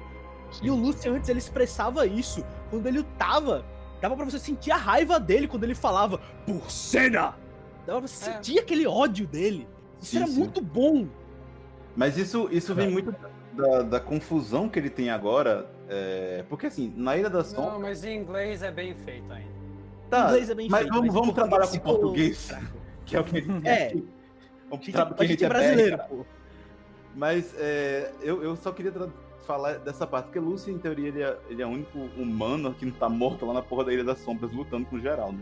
E se você for parar pra ver, ele realmente ele não sabe como, como lidar com tudo isso. Porque do nada, imagina, você tem, tem, tem a- o seu amor da sua vida que foi raptado por, por um, um espírito e agora ela volta, tipo, do nada, dos mortos. É, E não, Toda a raiva não, que ele melhor tinha. ainda. Imagina você enfrentar espíritos, parte da sua vida, e depois estar casado com um. Tanto que é, uma das frases deles. Eu É muito estranho. I ever fought the Black Mist. Never supposed I would be married with one. Eu sempre lutei contra a neva, a neva negra. Nunca pensei que estaria casado com ela. É por Casado com isso ela. que uma uma das coisas que eu, eu adoro no Legends, no Legends of Runeterra, o jogo de carta, é o design da cena e do Lucian e como Aham. eles interagem nas e como, cartas. E como se você pegar, se você pegar o Lucian atual e a cena atual, é igual ao do Legends of Runeterra. Porque se você parar pra pensar, o Lucian voltou a ter a esposa dele, então voltou a ter a voz dele.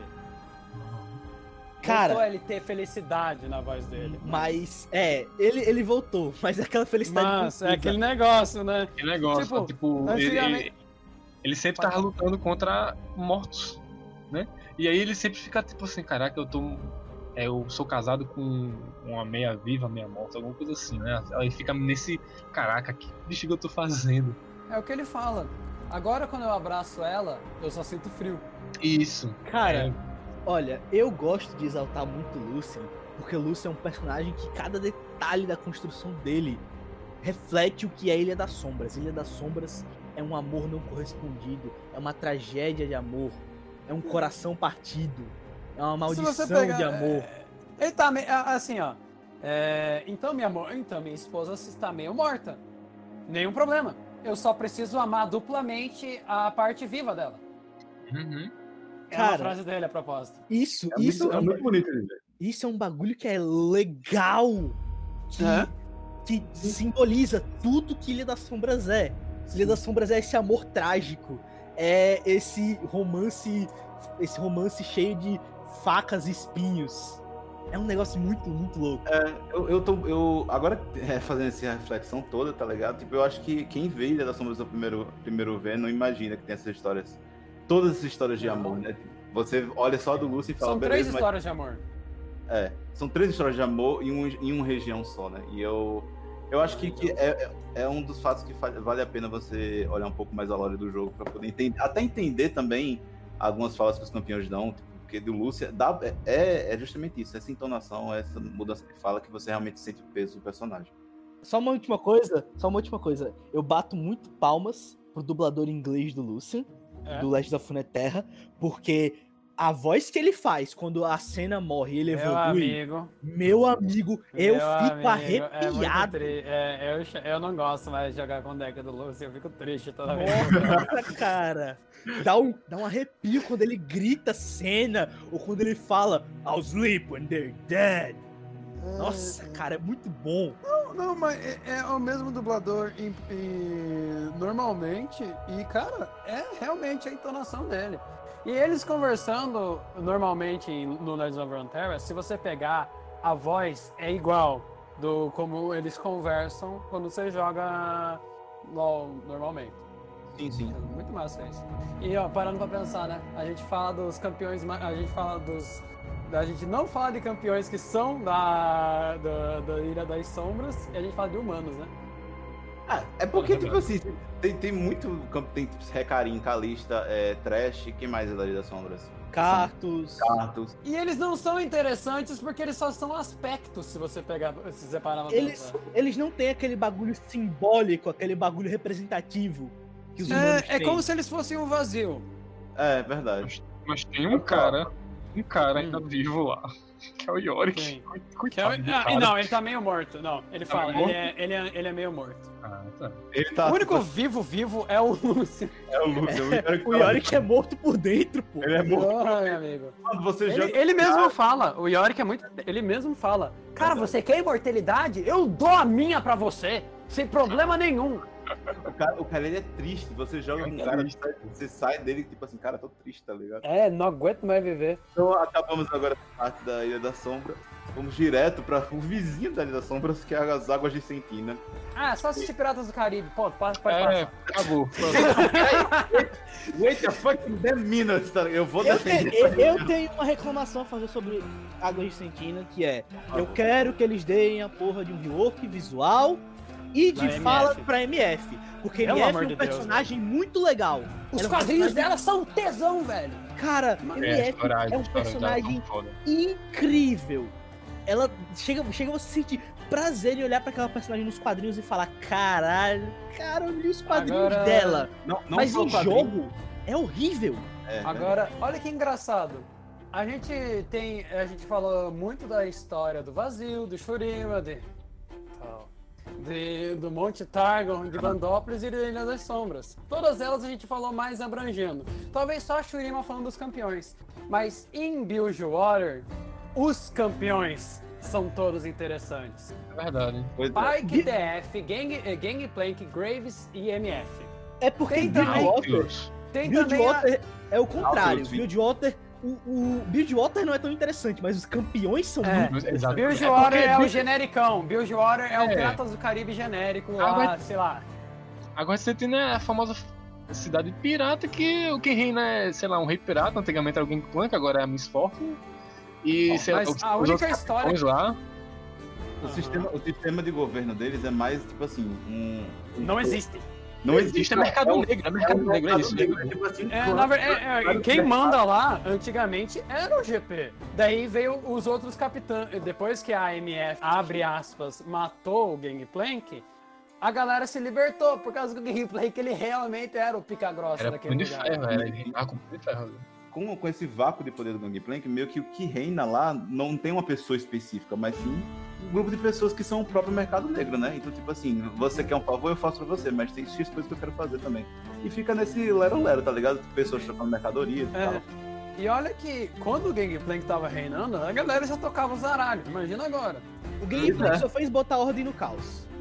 Mas, é, mas a única história em Bridgewater que realmente importa pra toda a história é a parte do Pike, que eu vou falar brevemente, que o Pike menciona muitas vezes as criaturas das profundezas e como tem e, e como vai haver uma guerra onde a Terra irá para baixo do mar. É só isso mesmo que eu tô querendo Mas, falar. não, eu só queria falar que é só mais lore pro, pro universo do LoL, tipo, pra daqui a Tem uma Honey. War, uma nova Honey War. É, pra ter uma nova Rune War, tá ligado? Tipo, esse negócio ele tá chegando. E tipo assim, todo mundo meio que tá avisando, tipo, ei galera, nessa parte aqui vai dar merda, tá? Tipo, só avisando mesmo. Mas assim, então, é, resumindo a, a Ilha das, a Ilha das Sombras, ó, as Águas de Sentina é basicamente. Gente, é Piratas do Caribe dentro do jogo. Eles têm um costume interessante, né? Que, o- se você sair no mar, você tem que jogar uma moeda de ouro pra Magacabros. E senão Pro, você pro af- Nautilus não te puxar. É, porque o Nautilus, o Nautilus sofreu com isso. Ele, ele foi. Ele foi é, a alma dele, não sei. O Foi primeiro puxado. afogado. Exatamente. Foi e se levado você pra não joga, o um- Nautilus vai lá e te puxa. Exato. Cara, eu não sabia disso e agora eu tô com um pouco de medo, porque o Nautilus ele é um pouco muito grande, talvez. Só um pouco grande? É, só que daí no é molde você vê. E, e daí você vê o Nautilus. Olha, eu, eu sou desse tamanho. Não, é outra coisa com o LoL que ele não tem uma perspectiva de tamanho tão, tão certa, né? Você tem, sei lá, uma alcinha Galho, do lado do Guiná. galho. Galho. É, Galho, o galho, assim, o galho era pra tapar a porra do. Ok, exagerei, É. mas era pra ele ser do tamanho de duas lane quase. Pois é. Mas O enfim. Nautilus também. O Nautilus O era Nautilus também. É. É imagina você tá em alto mar e o bicho fica de pé. Ele é o titã das profundezas. É, é exatamente isso. Assim, É, ele tá no meio do oceano, do oceano sombrio das criaturas, das criaturas dos dentão, tá ligado? Aí É, cê- o maluco é olha tipo assim e fala, procurando Nemo. o maluco olha assim e fala, hum, a água está batendo na minha cintura, que gostoso. Agora que a gente já acabou com água de Sentina, vamos falar um pouquinho sobre a região nevadinha de Runeterra, Frey George. Frey George, Frey George, não sei falar essa palavra. Melhor. Freyord. Obrigado, Frey Que amigo. está muito ligada. Que está muito ligada aos próximos acontecimentos que vão ocorrer. Trindameres É. Maga. Sim, Exatamente. Quem, quem viu a Cinematic, que tem a, a, a Lux apanhando pra a galera do Frey George e do nada. É, você- é, ela luta pra cima, Ela e vê luta pra, aquele galho pequeno, ela luta pra cima aquele pra, galho. pra chegar o galho, né? Aquele galho que tá Não. pequeno. aquele galho minúsculo. Pois E é. o Silas devia estar rindo. Pera aí, você trouxe um colosso de petricita pra mim? Pois é. É verdade. E eu tenho, assim, eu tenho que mencionar isso porque eu sei que o que eu sei de- em Runeterra existem três portais do vazio, que é em Ikatia, tem na, no, no Howling Abyss, que fica em Freljord, né? Tá congelado, tá todo mundo congelado, tá, É tá, porque os observadores safe. estão lá. tá um pouco safe, um pouco.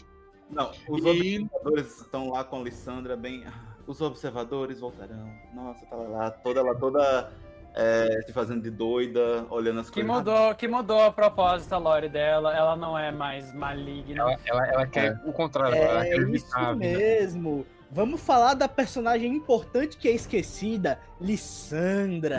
Ah, Ela- mas, meu amigo, a gente não pode falar só de um inferior, Não. por causa que tem tanta Tem lore. muitos, tem Não, muitos. mas eu eu vamos, acho que- começar, vamos começar com quem veio antes das três grandes.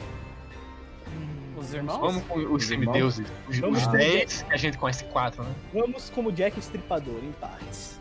São cinco, semide são cinco semideuses.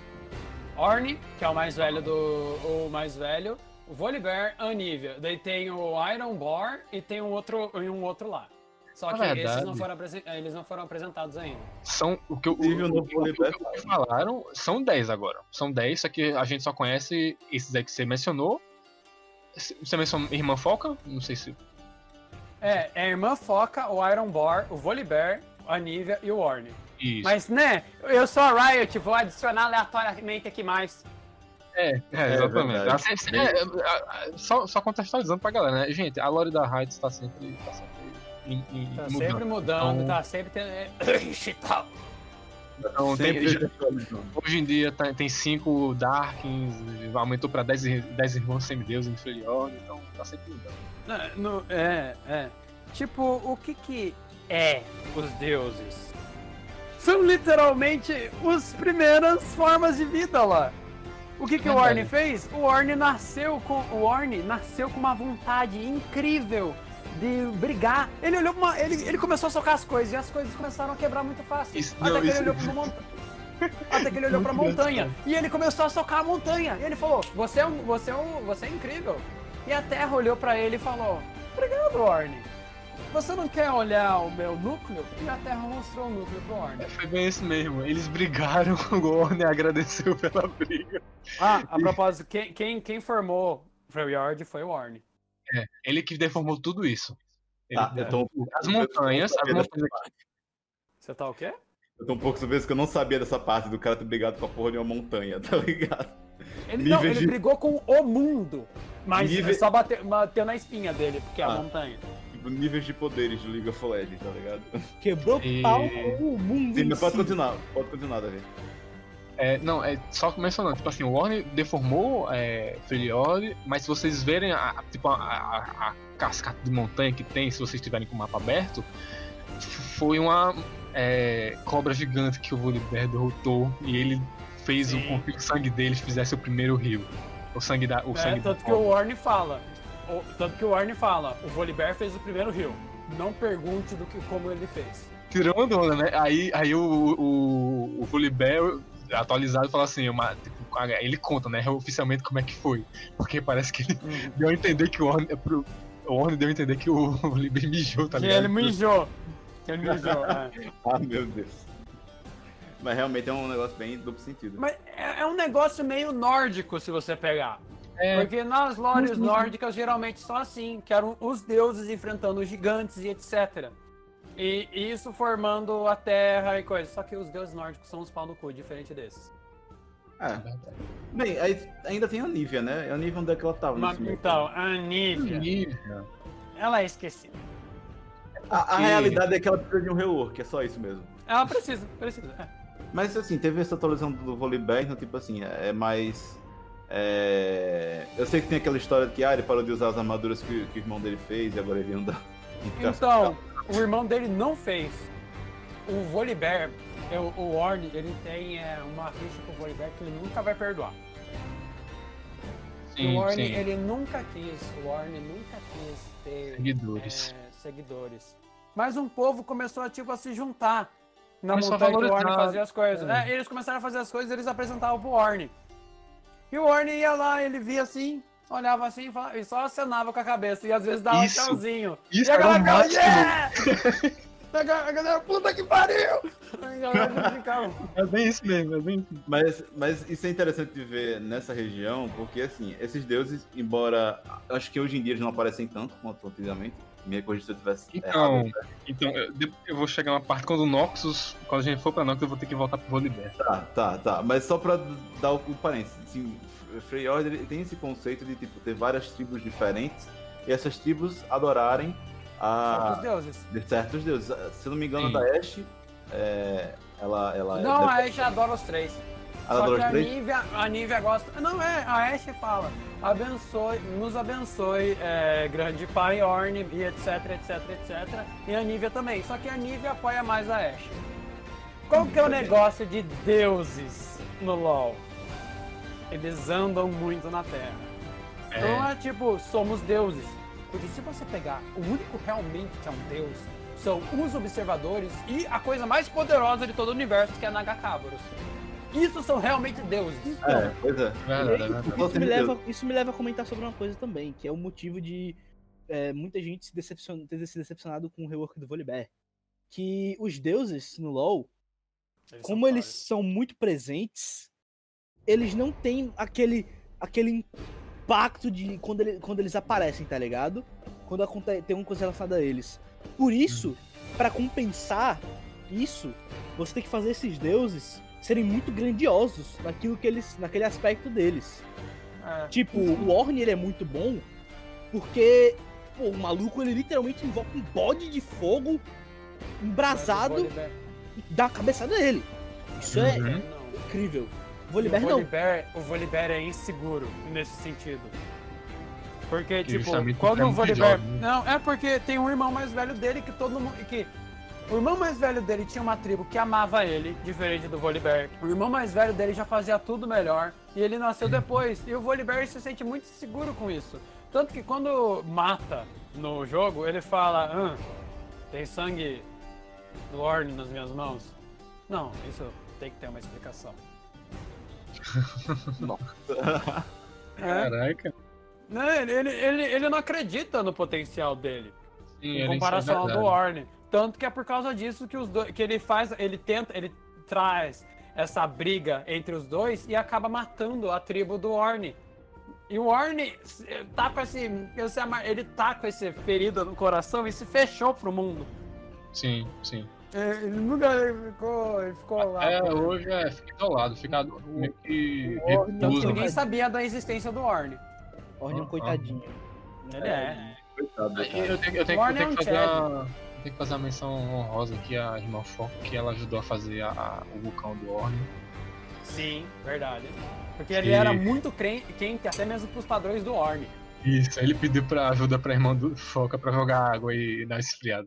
E agora que a gente já falou um pouco sobre os deuses, bora falar sobre as três irmãs e essa personagem tão icônica que é a Alessandra e sua relação com os observadores. Queria. Ciro, É você pode falar. aí. Você pode falar, Ciro. A palavra está com Ah, vamos, vamos falar sobre a melhor garota de Freljord, né? E quem, ach- quem discordar tá errado. Lissandra, a bruxa de gelo. Eu me impressiono como as pessoas perdem a riqueza em detalhes de um personagem como Lissandra.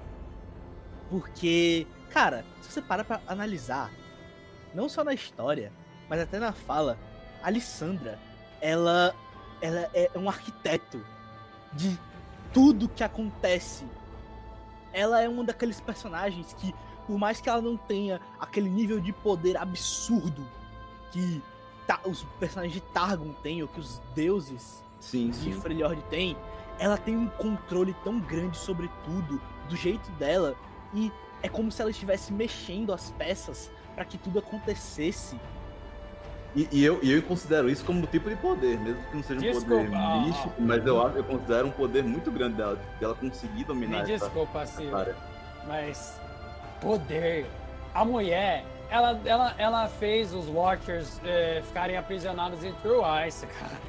É, É, Não, é, isso é é. Ah, cara, nível de poder, isso daí é nível de poder Aurelion Sol.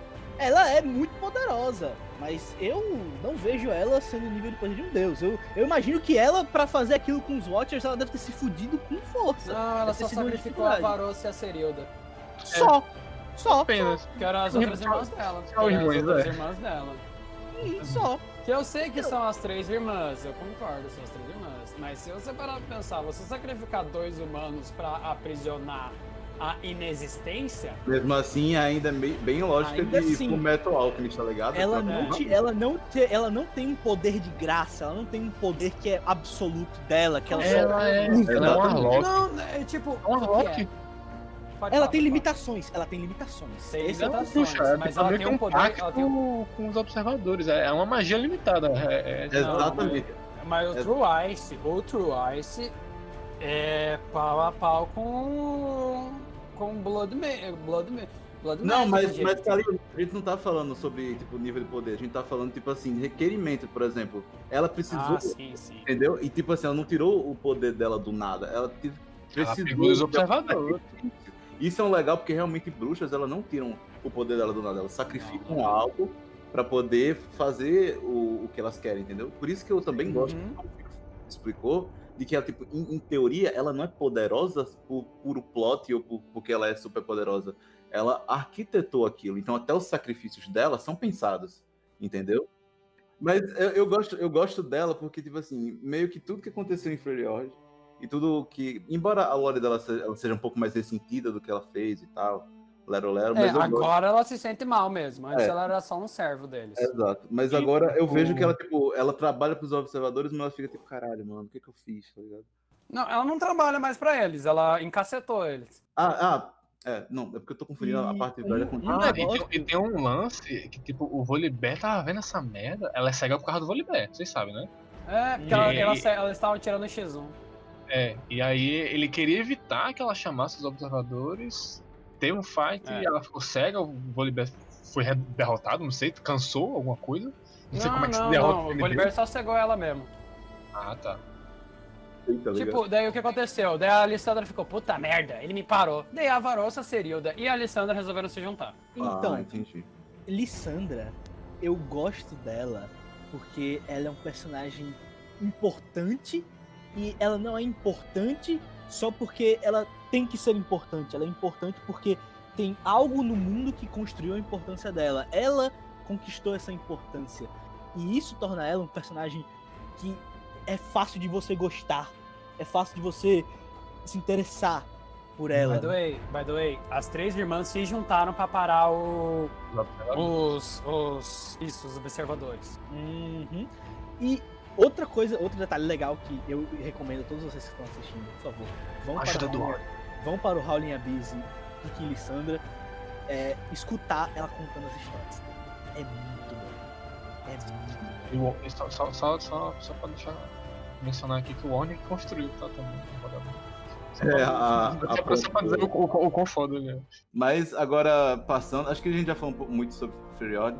Eu- sei que tem mais história, tem muito personagem legal. Mas essa é a história mais importante mesmo. Não, mas Porque só se nesse- você quer saber. Se você quer saber de, de, de a gente continua em Demacia. Porque as três irmãs novas, que entre aspas a Alessandra ainda é uma porque ela não morreu, É, as outras É, vidas que vivem reencarnando. que é a Serruane, que é a Serruane, que é a Serruane e a Ashe, elas estão brigando, mas no momento que por algum motivo unificar Freyard, Demacia cai. Com certeza, Exato. porque Demacia não é nada. Não, e é uma coisa muito interessante porque, assim, é uma, meio que uma guerra civil entre, assim, em Demacia e em Freljord. Se- Freljord é muito maior, extensamente, assim. Freljord é tipo uma Rússia de Runeterra. É. Se eles se juntarem, se eles se juntarem... dá- E, e acabou de chegar Hitler lá, que é o Silas. Meu Pois Deus, é, cara. é- é- pronto, mas... Mas o, é, assim, é de verdade, você pode, você pode. Não, mas Kalil, embora ele seja um pouco exagerado, mas o Silas realmente é isso mesmo. É, Porque É ele, o ele Hitler, viveu, é o Hitler de lá. ele, ele viveu muito oprimido e agora ele quer que a- essa raça morra. Mas qual que é o negócio perigoso disso que eu quero só retratar em Demacia? O Ice está lá e o Silas consegue roubar magia. Sim. Exatamente. Aquela- E- aquela- Pode Mas falar. a pergunta Não, é. a, a cinemática lá de, de Warriors, que o Silas vem do- no frio, sem casaco, é porque ele, real- é, foi como vocês disseram, ele pegou é, é, ge- gelo verdadeiro e, e, e, tipo, tá, tá como se fosse um glacinata. A propósito, é, o Sil- é, essa skin, Silas Freryard, é uma skin canon. É a primeira skin canon. Porque é realmente o que aconteceu. É, realmente, Ele foi pra- realmente eu é- pergunto um pra conto, você- dos contos, Eu né? pergunto pra vocês uma coisa. O poder do Silas, já que ele rouba magia, será que Hum. tem limite pro quanto ele pode roubar? Ou será Não. que é tipo energia que ele, que ele estoca no corpo dele e se ele roubar muito ele pode acabar explodindo? Não, é Petricita. cita que tem nas algemas dele.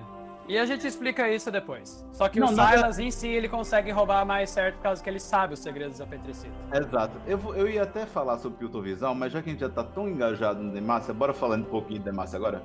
Então, sobre Demacia, que entre aspas são os rivais de Noxus, eu sou um Bem, cara. bem, entre, bem entre aspas. Assim, eu acho que se você entrou no LoL lá pro 2014, 2013, você via Demacia e Noxus e você via claramente ah, os antagonistas. são- São vilões, São- e, vi- vilões e mocinhos, tá ligado? e heróizinhos.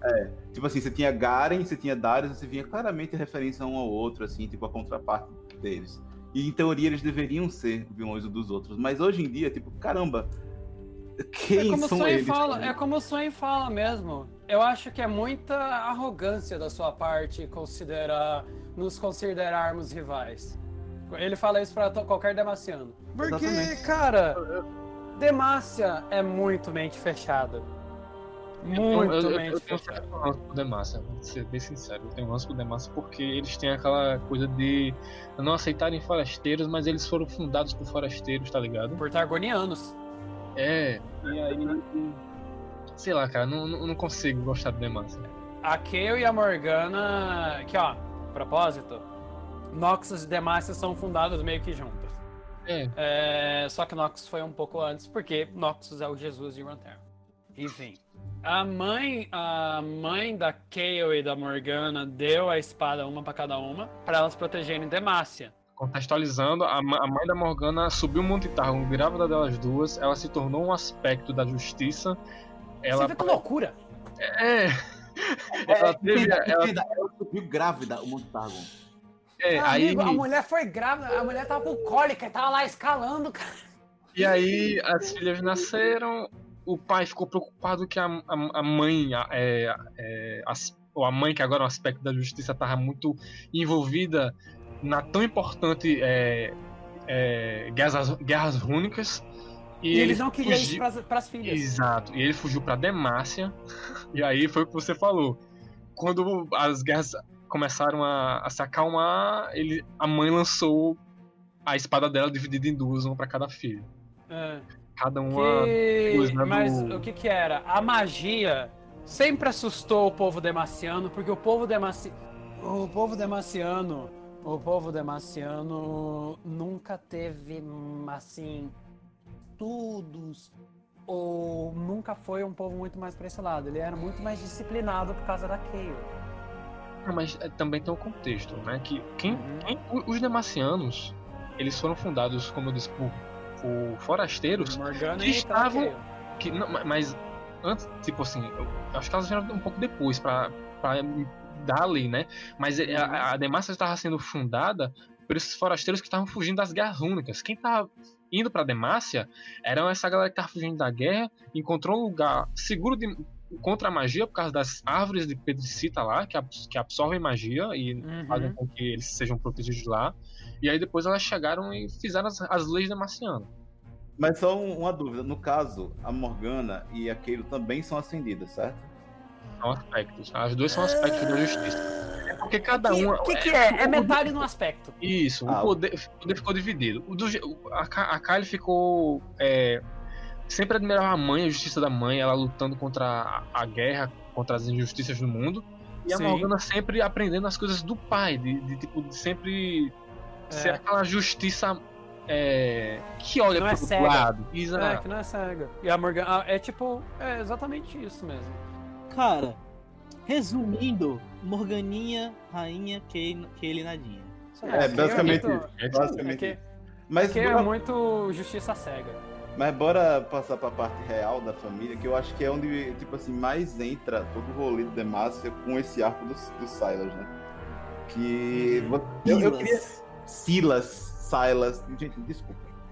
Vocês vão me perdoar, mas eu vou falar Silas. Enfim, o que eu queria re- ressaltar era, tipo assim, o fato da, de Demacia ser tão anti-magia. Eu queria, tipo, saber o, pra onde foi o ponto de ignição que Demacia falou. Hum, acho que magia não é tão legal. Vou exilar todos os magos que existem por aqui. Depois que eles descobriram Petricita. E por causa da Kayle, basicamente. Ah, é exatamente que Tanto que saber. o Durand criou o galho só pra isso. O- Os magos em Demacia são tão caprichosos quanto os magos em qualquer outro lugar. Só que eles não podem. Quer dizer, eles nascem até mesmo com mais dom que os outros magos, tirando a N. é, que os outros magos de outros lugares. Só que eles não podem lançar magia porque os sentimentos deles são suprimidos. E, os- e- a magia vem desses sentimentos. Tanto que a Lux lá fica lá, olha aqui minha magia legal. Então, outro detalhe legal sobre Demacia é que, por mais que Demacia tente fugir da magia, ela não consegue se desvencilhar. Porque até em pequenos pontos da sociedade de Demacia, eles dependem da magia. Tem magos que trabalham pra a coroa. Eles pegam magos pra fazer serviço, pra encontrar outros magos. Sim, sim. O Silas, não, mas Silas é um não, isso foi só o Silas. Não, mas isso só foi o Silas mesmo. Os Mage Não. Seekers. Mas Mas tem a os ordem, a ordem da Lux, né? Na história, então, tem mas alguma, os mages- tem- na história tem vilas, tem uma história que eu, que eu li, não lembro qual agora, foi, algum, foi alguma das histórias, que eu até vi no canal do, do Necrit, um vídeo dele, contando a história, que eles pegaram um mago de uma vila pra, usa, pra usar ele, pra trabalhar pra ele. Quando esse mago tava passando por, tava passando por Demacia, eles começaram a apedrejar o cara. O Silas, o que, que é o negócio que a gente acha? Ah, guerra civil é só o Silas. Não é. Guerra civil em Demacia tá tendo em outros frontes também. Por causa que as, as cidades que são um pouco além de Demacia, que não são tanto. Ai, justiça. Fronteira com Freyord e São mais fronteira com com e outras coisas. Eles gostam dos magos porque os magos só fizeram bem. E eles começaram a lutar contra a coroa de Demacia. E Demacia tá nessa merda aí. Mas o que que acontece? Que provavelmente foi a LeBlanc. Assim como a LeBlanc matou o Mordekaiser, assim como... É, gente, tem muita A Leblanc- coisa a aí. Leblanc- A LeBlanc fez tudo em Runeterra. Fez tudo. Ela A causou LeBlanc, caos. a LeBlanc, Foda. A LeBlanc diz, não sabe quem foi, mas o rei de Demacia, ele queria acabar. O Jarvan Primeiro. terceiro, Rock Balboa 3, não sei. O Jarvan terceiro, o, o Jarvan terceiro, ele queria acabar com essa droga de, ah, escravizar mago, mago é uma merda, vamos, aqui, toma leite de cimento aqui pra separar de ter, Ah, de ter coisa. E o que acontece? Antes dele poder explicar isso, ele morreu. E tanto que quando o Silas chega nos quadrinhos, ele fala: Peraí, o porco já tá morto? E o É Jarvan olha. E o Jarvan O Java, olha o Java olha tipo assim, como assim, cara? Morreu, mano. Tipo, Meu pai. Meu pai. Não, é porque no- nos quadrinhos é um negócio muito muito anticlimático. Porque o, o Silas olha, tipo assim, mano, quem, quem deu a, a ordem de matar o cara? Tipo assim, eu, eu ia matar ele, tá ligado? Aí, Não, o Silas virou pra trás. Ô, seus precoces, quem que foi? tá? Quem foi que fez merda, tá ligado? Porque o Silas, ele é incrivelmente carismático, além dele ter o. a plateia perfeita, que são escravos. Porque como Pois que o cristianismo se colocou no mundo, gente? Nossa, é- foi longe, né? Foi longe. Mas é porque era, longe. porque era uma religião que falava de um Deus que era pobre. E quem que são a maioria na, na galera na parte antiga lá? São os pobres. E por Eu isso vou- que foi muito conveniente pro juntar aos Eu vou, dar um, eu vou dar um exemplo, um exemplo um pouco melhor e que não envolve religião. Vamos lá. Vamos falar de, vamos falar de um escravo muito importante na história da, na, na história da literatura, Spartacus. Vamos, muito vamos bom pegar o cara que era um gladiador, um escravo trácio, que era um, que era um Zé Ninguém, sobreviveu a uma luta na arena e por isso virou um gladiador, ia ser executado. E o cara pegou, olhou assim e falou: Mano, tá na hora de, sol- tá na hora de soltar os cachorros. O cara era carismático, era um lutador tenso e ele tava. E ele não tinha mais nada a perder. Pegou, olhou pra todos os, os escravos, tinha um monte de escravo, gladiador, toda parte, porque era. Era o. Era, o grande, era a grande atração do mundo, os gladiadores, as batalhas em coliseus, em campos, de, em, em grandes arenas. E falou: Ei, vocês aí, nós somos o maior número, nós treinamos pra ser, sermos guerreiros tensos. Vamos fazer o seguinte, vamos se rebelar, pô. E a galera olhou assim e falou: É, vamos. A gente, a gente tem o poder pra se rebelar.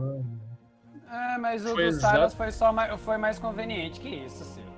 Foi mais conveniente porque ele Não, tinha um mas- poder muito mais acessível. Foi Foi exatamente muito, isso. é, mu- é muito parecido. história, Porque, tipo, os magos em Demacia, eles são mantidos numa prisão que você faz você engolir petri, suquinho de petricita, suco de então, pedra, o gente. leitinho de cimento. Leite de cimento. Pra, pra- pra, é, amenizar a magia dentro de você. E, tipo, E realmente funciona. É. E aí, é, mano, igual, igual, igual. Porque, tipo, ele explode a galera lá, demaciano, os magos começam a ajudar ele é, e vira um caos na cidade. É E é legal que quando chega os quadrinhos, o Silas começa a fazer tipo uma macarena com a galera e ninguém tá percebendo que ele tá pegando a porra das magias deles.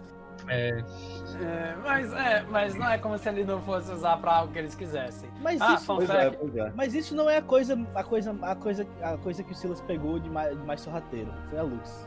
Ah, o... a coisa mais sorrateira. Não, é, sendo bem sincero, é, foi sorrateiro. Caso que a Lux tava, né? Ai meu Deus, vou pegar o boy lixo aqui, o boy magia. É, Eu que esbanja. mesmo. A Lux ela Era um misto de, de curiosidade com magia junto com um crush no É porque o Silas. Eu não- ele é não- carismático. Apesar de tudo, o Silas é bem carismático mesmo. E É a Lux verdade. também tava nessa de. Hum, Ó, gato. eu vou usar o meu É. talento impostor psicólogo aqui e vou dizer: frustração. A Lux É. era frustrada. Era E frustradinha. ela viu, É, no ela Silas, sempre- ela viu no Silas um, um escape dessa vida de Crown Guard. Mas dessa o que, vida que é legal pesada. agora? A Lux tá num front pró-mago, em Dema- é, fugiu de Demacia, by the way. Ela fugiu, Ela tá Ela fugitiva. Tipo assim. fugitiva, ela tá num pró-mago, enquanto o Silas tá num pró-mago bem mais radical. E as pessoas perguntam, nossa, por que, que, você- por que, que o Silas não foi pra Noxus? Mano, se o Silas tivesse ido pra Noxus, Demacia já tinha caído. Mas o Silas mesmo fala. Eu não quero. eu- se eu quero. Eu quero derrubar a Demacia. Eu não quero dar esse crédito pra Noxus. Pois é.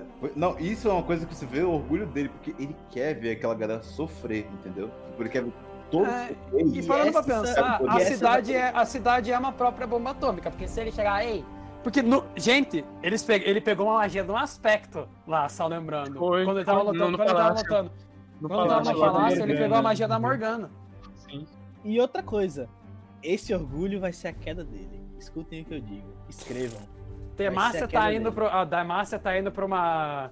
Tá indo pra uma. Tá indo Não tô lixo. falando que Dem... não tô falando que é Demacia que vai derrubar ele, mas alguém vai. E esse, vai... e esse orgulho dele vai ser o que derrubou ele. Eu concordo com, com, com, com o Ciro. Eu não acho que Demacia consiga derrubar ele, mas alguém vai. Alguém vai Vai. pegar de uma Alguém rasteira vai. tão grande moleque. E a queda, ó, vai ser pesada. Aquelas correntes de petricita, ó, vão, vão rachar no chão. Então, falamos agora sobre toda essa treta que teve em Demacia. Eu vou dar um- uma pausa. Eu sei que o Calil tá morrendo pra poder falar de, de Noxus, mas eu vou falar nesse. Essa galera que não fede nem cheira, que tá lá em, em, em Runeterra só pra ser os nerds, tá ligado?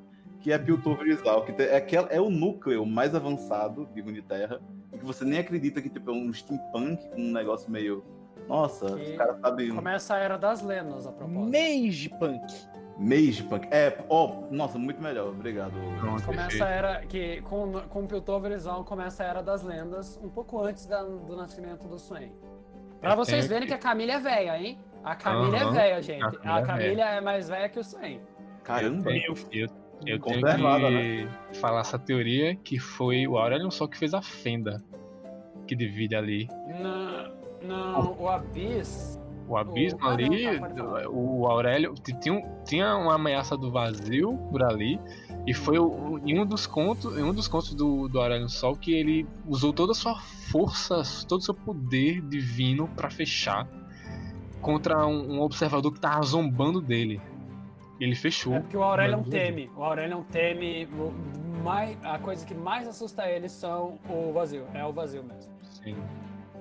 E aí nasceu essas duas cidades aí.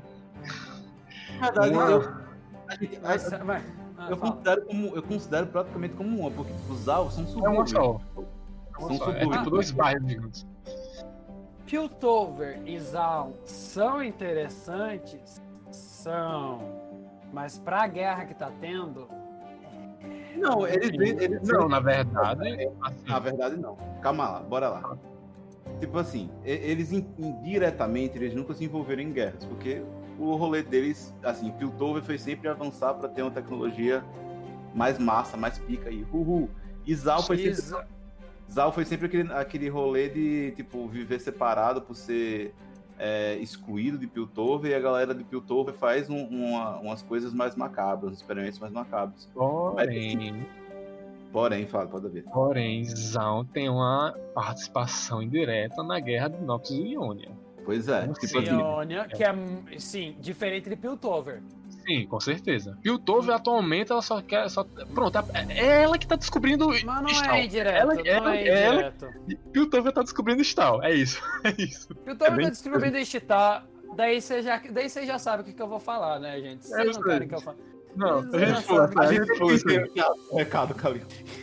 Anotado. Então, eu na minha concepção vejo um problema grande em Piltover que é a falta de explorar os personagens de Piltover. Zaun tem uma caracterização muito melhor dos personagens. Urgot, por exemplo, ele tem tanta coisa que você consegue identificar que conecta ele ao mundo. Só pelo design dele, o jeito como ele é monstruoso, as tatuagens Aham. dele, o, as falas dele, tá ligado? Já tipo, Vi, Jinx, Caitlyn, É, EZ, Não, mas a vai, a Vi, A a vai, Jinx a Jinx. são muito interessantes. são amigo. interessantes, mas Porque são subexploradas. São, são exploradas sim. São exploradas sim por causa que elas são de Zon, não são de Piltover. Hum, é, tem isso. A vai que ela vai pra Piltover Mas, qual que é- depois, né? mas- mas ser então, as pessoas de Zol são. As pessoas de Zol são exploradas. Certo? Hum, mas é que nem que Chital. Mas sabe, é que nem Chital. E não é que nem Chital que eu quero dizer. É só ali. é, não é que é uma merda. O que eu quero dizer é que é só ali mesmo. Eles não têm tanta interação com o mundo. A máxima da interação que o, o Urgot tem. Mas eu entendo por que, que tá rolando isso. Porque Zaun não é terra sem lei. Só que eles não têm um objetivo, tanto Zaun quanto Piltover. Eles só querem o progresso. Não, é- é- o objetivo dele é esse, o progresso. Tipo, pra que eu vou parar, tipo, assim, pra fazer guerrinha com outras nações se eu posso ficar de boa, no máximo vender minha tecnologia pra, pra Noxus e continuar aqui de boa, numa paz, é, desenvolvendo novas tecnologias. Tipo, não tem pra quê. Eu tenho, eu acho que a definição perfeita de Piltover Zaun no mundo da coisa. Enquanto o resto do mundo é a terra normal tendo as guerras, Piltover e Zaun é Gotham. É, Ok, tudo que acontece ok, em Piltover e ok. Zaun fica em Piltover e Zaun. Que Pois nem é. Gotham. Ok, é, Assim, é, um- eu- é análise boa. o que eu falar daqui da, da cinemática, né? Que teve de, de, de Piltoverzão. Mostra esse, conta, esse, esse, esse rola de tipo. Heimerdinger fez, o- fez lá o, o cristalzinho, a, a Jinx pegou, a Jinx é A de Zaun, Hextech, o a Hextech. Hextech, tá? Parou, Ah, parou. É, aí parou em Zaun na mão do Echo, o Echo fez um, um skate maneiro, tá ligado? E quando foi, voltou lá pra, lá pra Piltover, eles fizeram um, um negócio voador lá. melhorada. É, Essa, essa do- relação de Piltover e Zaun, uma, tipo, Piltover sempre se aproveita de Zaun. Zaun é, é a mais é, desfavorecida e tal, mas Por tem, isso que a eu galera gosto lá tá sofre. É, e a- É por e sempre se aproveita. É, é foda. Mas daí a gente fala desse jeito, não tem muita coisa pra falar mesmo. É, Camille, tem, Cami- eles- o eles mais são isolados. maneiro, maneiro de Piltover, o mais maneiro de Piltover mesmo é a Camille. ela é uma justiceira de ferro. Ela é, ela é tipo um Batman. sim. Se É, o Piltover é, é, ela é é o Gotham, ela é o Batman. Por Ela é o isso Batman. que é o Gota, ela é o pai. É. Agora faz todo sentido. Deu o Ah. pinguim ao Urgot. Não, não, brincadeira.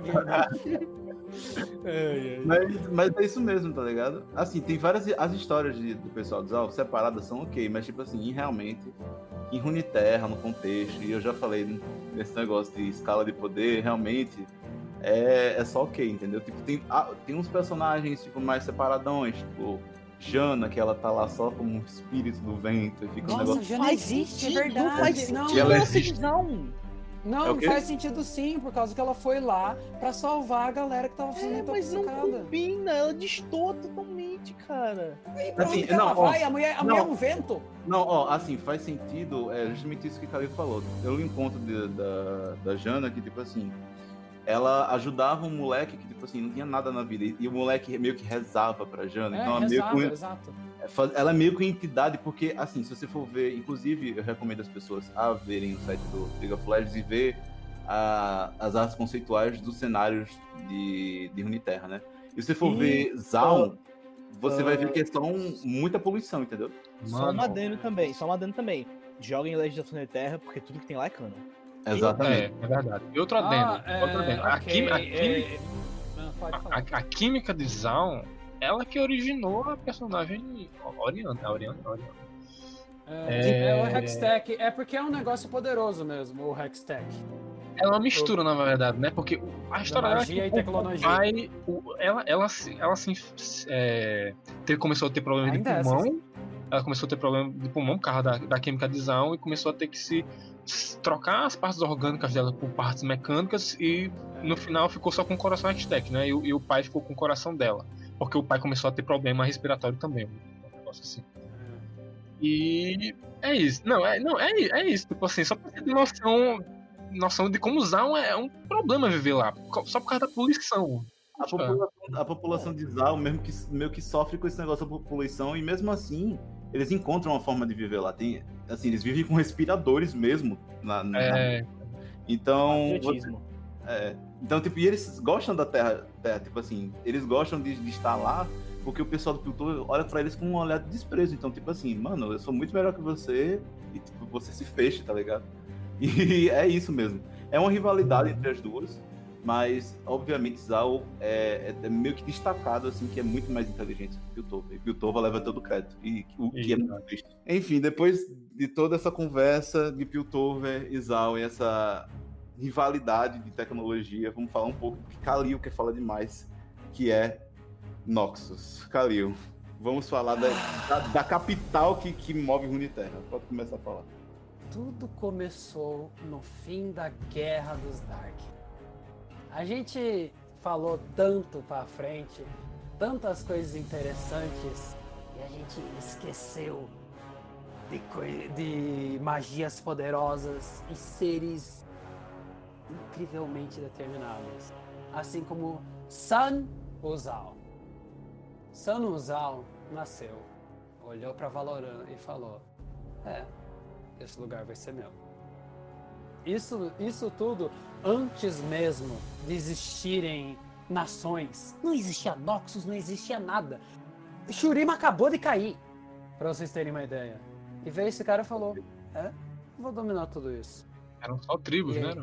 Eram? Apenas tribos. E ele começou a, a, sua, a sua conquista sangrenta. Até que morreu. Sauzan morreu, olhou para olhou, olhou para além vida e falou desapontante. E se recusou a continuar lá. E ele começou a andar entre reinos prometendo força indominável, é, é, força implacável para aqueles que ousaram escutar ele. 400 anos antes de Noxus, alguns é, magos resolveram trazer Sauzan de volta do- da morte. Da, entre aspas, morte. Porque lembra que nós estávamos falando sobre nível de poder e como todo mundo vai para um além-vida igual? Sim, sim, sim. Esse homem, esse homem, diferente do Panther e qualquer um, ele simplesmente falou: Não quero ficar morto. E saiu por aí andando. Foi então que os magos trouxeram ele de volta, como pensando que ele poderia ser uma arma. E olhou assim pra eles. A magia deles não era, era inútil contra tal poder pegou todos eles e tornou com ele e renasceu como Mordekaiser. E e. Mordekaiser retornou à sua cruzada de ferro e sangue. E- Durante. Ah, fala. Não, eu só queria falar que Mordekaiser ele se torna muito importante porque, além dele, assim, ele tá ligado um pouco com a lore dele das sombras, mas ele, principalmente, o pilar dele, a torre, que é basicamente a divisão dos três poderes de Noxus, a torre que Que é a, tri- a Trifex. O Exato. Imortal. É, é, é, basicamente foi ele que criou, é aquela torre é dele, tá ligado? Então eu fico meio, caralho, bagulho. Mas então, só, só pra, é só pra explicar mesmo como Noxus, ela meio que pegou esse sentimento do Mordecai de conquistar tudo. Uhum. E aí o que acontece? Passam-se anos, Noxus continua conquistando, só que Noxus não, não muda muito diferente de Demacia, ou de Shurima, ou de qualquer outra nação desse jeito. Sempre é só- um imperador, né? Sempre É, tem o imperador, tem nobres, tem tudo a mesma coisa assim. Até que chega o dia fatídico, que é quando eles invadem Ionia e tem o massacre ioniano. Isso Mas- tudo liderado por é, o general. Darkwill. É, Darko. Que é o que E é, é, Bo- é Boran Darko, Boron né? Darkwill, Boran se Darko, eu não me engano. Isso. É, e ele, Darkwill. ele faz essas coisas porque ele tá. Que eu me lembro, ele tá perto da. Perto da morte, tá com medo de Da morrer. morte, ele assim, quer ficar ele- imortal. Exatamente. E aí a LeBlanc come- quer começar a trollar com a cabeça do cara. Manda o Swain pra Ionia, manda Darius pra Freljord pra ele poder ter um, um poder maior de conquista, sei lá o que, que ele quer. Porque na verdade a LeBlanc, ela ela tem parte desse negócio de comandar também Valorant, como o o o Mordekaiser. Só que o jeito dela é muito mais na astúcia do que na conquista. Sim, sim. Sim. Eles mandaram daí. Ok, isso é, muito, isso é um ponto muito importante que meio que acorda o Swain e o Darius. O Swain e o Darius, eles são enviados para eh, lá para Ionia. E Ionia é a primeira vez. Nossa, gente, visitantes, escravização, morte. Tipo, colon- colonização do Brasil all over again, tá ligado? É, cara, então, mas vocês vão ser tudo escravizados, e vocês vão. A gente vai trocar vocês por espelhos, sabe? Troca, aqui tá uns espelhos ma maneiro aqui. Mas Ionia precisa de nós. A Iônia precisa de nós. Porque Iônia, ela não é uma terra normal. E eu até prefiro, quando eu falo de Noxus, eu gosto de falar de Iônia, por causa uh, os dois são muito atrelados mesmo. Iônia é uma terra ciente. Onde o, espírito, o, o reino espiritual é, por isso que, lembrando, na ilha, na ilha das Sombras, o espiritual também estava nas ilhas, nas ilhas abençoadas. Mas isso foi é, é, quebrado pelo rei. Lá em Ionia, tudo é vivo. As casas são vivas. E a Na verdade- terra. Ah, fala. fala. Em Ionia, tipo assim, as casas, é, ela- você não, não quebra uma árvore e monta uma casa de madeira. Você, então, árvore. Você conv- A árvore te convida. É, você poderia tipo, formar uma casa, tá ligado? Pra mim, pra eu viver. Que aconteceu? Noxus estava invadindo lá. A Terra voltou, a Terra lutou contra ele. Só que a Ione apanhou muito, tipo, levou porrada mesmo, assim como Noxus. Swain perdeu, o Swain perdeu o braço e foi falar. E daí o Darkwill falou: Nossa, você é um inútil. Sai. Uhum. O Darius, mesma coisa, e o Darius, a mesma coisa. Todos eles vazaram de Noxus. Até que eles. Até que. Na por verdade, causa Da- do. Da- Darius ficou Não, em não é- Freljord por muito tempo, né? Ele, ele- ele- ele não Isso. vazou, ele ficou, mas depois volta, mas É. você vai se explicar, eu já sei o que é que vai. Sim, o Singed foi mandado, o Singed foi mandado lá pra Ione, aconteceu um monte de coisa. A Riven era uma Noxiana e ela tentou, é, sabe, ela, ela, ela tava horrorizada com o que tava acontecendo lá e tava pedindo pro mestre do, o pai do, O mestre, mestre do do Yasuo. Yasuo pra retirar a magia que tava na a espada espada. dela. E que era uma magia que a LeBlanc colocou e acabou matando o mestre dele. No final, o Yasuo, no final daí é no final daí o Yasuo é colocado a culpa, mas agora o Yasuo já descobriu a verdade e a Riven foi adotada como uma Ioniana lá pela Terra. Eu me arrepio sempre quando eu lembro de Confessions of a Broken Blade. Aquele conto. Nossa, cara. As confissões de uma espada quebrada. Meu É. Deus do céu. Mas então, a Revolução Trifariana. Que Trifarian, Ok. de Trifariano, é o quando Darkwill cai As e sobe o governo e o Noxus muda completamente. Noxus muda para um governo trifariano. Que Se- seria- que- São, são, do- são do- três do- comandantes. né? Roma. Roma. Se vocês querem saber, Roma. Não, mas mais assim- fácil de explicar é assim: existe três forças em Noxus, que é do, do, do Triferx, que é a Aham. força, o poder, que é que o representante do poder é o Darius, Sim. a visão, que é você A ter a visão das né? coisas, é o Swain, e a astúcia, que é alguém chamado Faceless, que já foi confirmado que é a LeBlanc Sim, por host. Legends of Runeterra. Ah, é, sério? Já foi confirmado que é ela? Ela é Sim, Blank? confirmado, aí. confirmado. Mas era tem-. Então, Confirmado, tem o as três Swain cartas. chamou, o Swain chamou pra ser. Porque qual que é o negócio? Se um deles estiver errado, os outros dois vão contra. Então nunca vai ter um impasse de alguém sendo. é, sendo um Impulsivo, Darkwill de novo. é, um- sendo. é, É, comandando errado, egoísta né? e etc. E subiu muito. Não é- assim, não é pouco não. Muito. Não, muito. Se, Mas- você, se, se vocês quiserem ver o mapa de Runeterra, vocês vão por cima da. Colocam o mouse em cima de Nox, vocês vão ver o, quão, o quanto ela conquistou, velho. Exatamente. Noxus você- mudou você de, de só uma. Um, tipo, os persas pra Macedônia.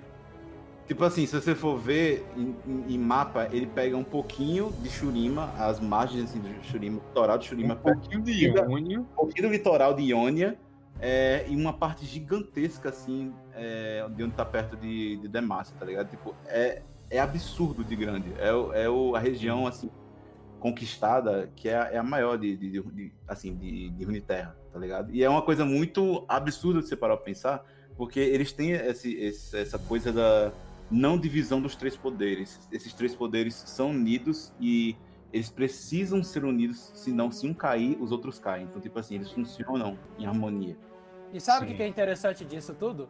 É que o Darius estava no coisa, quem ajudou o Swain a derrubar o general do Conto, que é o pai da Catarina, Catarina e Cassiopeia. e da Cassiopeia, e também pai adotivo do Talon. Talon.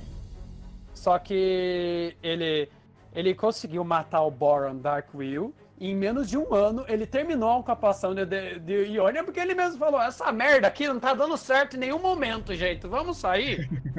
e ele tirou. Ele tirou. Mas ainda não foi colocado o conselho do Triferex. Só lembrando, gente. Triferex só ocorreu quando o Darius retornou de Feriard. Sim. Daí quando E, o ah, Darius o, e o que, eu- e o que eu queria falar sobre, sobre o Volibear, no novo conto do Volibear, é, a perda que eles tiveram lá, eles, tavam, eles tinham muito, o- o- os Noxianos eles tinham muito número lá na luta contra o Feliord. Porque é sempre E assim, aí, Noxus. sempre assim, é sempre assim, sempre é um exército gigantesco invadindo a sua porta. E aí, a vila que estava sendo atacada pelos Noxianos é, começou a, a é, rezar o Volibear para ele intervir. E o Volibear interviu na força Noxiana. Assim, não disse que era, era o exército que o Darius estava o Darius estava comandando, mas deixa, tipo assim, não, não, existe outra é, aparição na história que o Noxus invadindo Freljord. Então, a, a causa de Darius ter voltado, é, o único sobrevivente, per- tipo assim, numa perda abominável de Noxus ali, foi por causa do Volibear. Foi. Foi por causa do Volibear. Mas qual que é o negócio de Noxus? Noxus, ela nunca é, recua, a não ser que ela tenha pego já parte da Terra. Por causa que eles são conquistadores, de qualquer forma. Eles não, nunca podem recuar e eles sempre têm que demonstrar força. E Noxus não é mais apenas conquistadora. Ela chega lá e fala: Olha, nós viemos aqui conquistar vocês. Vocês vão ser parte de Noxus, vocês vão ser algo maior, vocês vão ser libertados da sua nobreza e vocês vão manter a cultura de vocês. Exato. Isso é muito legal, porque é o- é, é tipo assim. vai, vai, vai. Não, eu, só queria expli- exemplificar que tem conceitos de arte, tipo assim, o povo noxiano, assim, invadindo, invadindo por entre aspas, assim, colonizando a parte de Shurima, que tá, tipo, um pouco dispersa. E, tipo assim, quem é de Noxus não, tipo, impõe a cultura deles em cima do, do pessoal de Shurima. Eles se vestem que nem o pessoal de Shurima. É, na verdade eles são, eles são misturados, tanto que o, o- das partes lá, o líder, entre aspas, daquelas partes lá, que eles são é, colocados pelo mais como supervisores, que depois eles passam as coisas deles pro Triferex, etc, porque são líderes de qualquer forma. Ele, ele se veste igual os Shurimenhos mesmo, e é um próprio Shurimenho. É Isso tipo, é muito legal. é, isso, isso é antes do, da, da Triferex, na verdade. Porque eu, na HQ do Darius, a cidade que a, a cidade a qual o Nox estava invadindo, a de Darius, os anciãos estavam tudo. Não, tudo bem, pode tomar, pode. é, Tipo, pode colocar o estandarte daqui. Ah, Esse coloca. foi, tá ligado? Não, não, não teve nenhum, nenhum, derramamento, Também, é porque também Freljord é um perrengue, né, meu, meu amigo? É. Ah, Freljord é um perrengue, cara. Se, se Noxus conseguisse unir Freljord lá, daí a gente. Daí fudeu. Eu posso ter. Eu não eu- queria, não queria força. Não, mas a cidade que eu tô dizendo é a cidade natal de Darius, quando Darius e Draven É. estavam pequenininhos. Exato. Ah, sim, sim, sim. Ah, Lá que, a- que tem todo o negócio da esposa do Darius, etc. Sim, Bom. sim. Inclusive, Darius foi pai. como Ele eu acho. Foi. Né, mas o filho morreu, né? Como Ele eu morreu, acho. mas ele foi pai. né? Como eu acho que a gente já terminando sobre Noxus, eu só quero dar a minha visão sobre Noxus. Eu vejo Noxus como o império construído sobre o ideal. E por isso Sim. Noxus é tão forte. Sim, sim. Porque os sim, ideais, eles Sim. são eles são a forma mais consistente e mais poderosa de se influenciar alguém a fazer algo, a alcançar o além dos limites. sim. E sabe o que é mais É. engraçado? Isso sempre esteve no coração dos Noxianos, porque o Kled já pregava isso antes mesmo do nascimento de. Olha, Caramba. E, ah, porque realmente. E aquele negócio, né? Tipo, Cled é um Noxiano, que é um Yordle também. É. Cled chegou em Runeterra nas Run Wars e lutou pelo espaço de lá. Teve, eh, na- na- lá na época, lá nas épocas mais de, desgra- de desgraça de Noxus, onde ainda tinham os nobres, ele matou, ele, ele matou o general lá que tava, e eles lutaram pela, pelo lugar mesmo, não era pra proteger o homem. E foi, e, e foi aí que foi instaurando esse negócio dos Noxianos serem Essa força. cultura, essa cultura, Essa né? cultura de força. conquista. Sim, sim. Não, E agora, Ione? Agora. Não, e assim, só- não, só pra fechar, assim, pra você ver esse negócio do ideal que você tinha falado, assistam, tipo, a galera que tá ouvindo, assista o vídeo é, sobre Noxus de Legends of Runeterra, que o Darius fala exatamente esse ideal no final. Pra, É genérico, pra- mas é, legal o genérico. vídeo. É genérico, mas ele mostra como o Noxus, Noxus tá agindo, tá ligado? E muita outra gente. coisa muito importante pra explicar pra vocês antes, que eu acabei me esquecendo e ia me esquecer. Noxus vai ter um trabalho tão importante na próxima guerra com as voltas dos Darkin, por causa que o Swain ele tem a visão e conhecimento por causa do Vladimir. O Vladimir está em Noxus. E se o Sim, sim. Swain descobrir a Blood Magic, é, aí a gente vai ter uma super guerra. É, eu imagino, tá ligado? Mas só pra terminar mesmo, é, muita gente até se, se ficou surpreso com, a- com a, a cinematic do, de Noxus, que Davi citou, né? Porque muita gente não via Darius como esse ser, entre aspas, bondoso, que ele é relevante. Ele falava, "Hum, tipo, você tem uma chance de mudar de, de- sua vida. Todo mundo sempre vê o estereótipo de de É por causa da história dele. Que É. é real, a propósito, sobre ele ter cortado a cabeça de um general por ter por estar indo pra trás, por estar recuando. É. É. Tanto que um dos contos dele, que, o, que é a menina, ela acha que o Darius ele ia cortar a cabeça dela porque ela tava com medo de morrer. Mas ele tinha usado o machado pra proteger ela das flechas. E, cara, eu, eu acho isso é um dos melhores desenvolvimentos do, do LoL hoje em dia. Mas, E enfim, a quebra, a quebra de, de expectativa que é. Todo mundo achava que o Demacia era bonzinho e eles são os desgraçados. Todo mundo acha que Exatamente. Noxus são os malvados. E Noxus, na verdade, são é uma das melhores nações que tem. Agora falando um pouco mais sobre Ionia, né? a última dessas regiões, nesse incrível especial que foi esse episódio. Gente, dissertem sobre Ionia. Melhor pro final, né? Vamos lá. Davi, Anime, né, gente? Davi, quer começar ou eu começo? Comece, comece. Vamos lá, vamos, vamos, vamos, falar sobre a região que não tem só a história sobre o lugar que é boa, mas os melhores campeões também. Por que que Ionia é tão boa? Porque diferente de alguns lugares que, ah, o lugar é legal, mas os campeões são uma bosta, ou os campeões são legais, mas o lugar é uma bosta, Ionia tem os dois. Ionia é uma terra viva, é um lugar de magia, de mistérios, de descobrimento. É um lugar que tudo lá pode te ensinar algo novo. E eles têm tradições, eles têm costumes, eles têm cultura. Eles são um povo que se conecta com essa terra. E isso torna Ionia um lugar tão mágico, tão especial. Nossa, chega a me arrepio falando É uma, é uma, é uma, é um lugar em Runeterra que a membrana entre o mundo físico e espiritual é tão fino que a magia e a natureza convivem diretamente. As Ilhas Abençoadas era basicamente, era muito parecida com Ionia.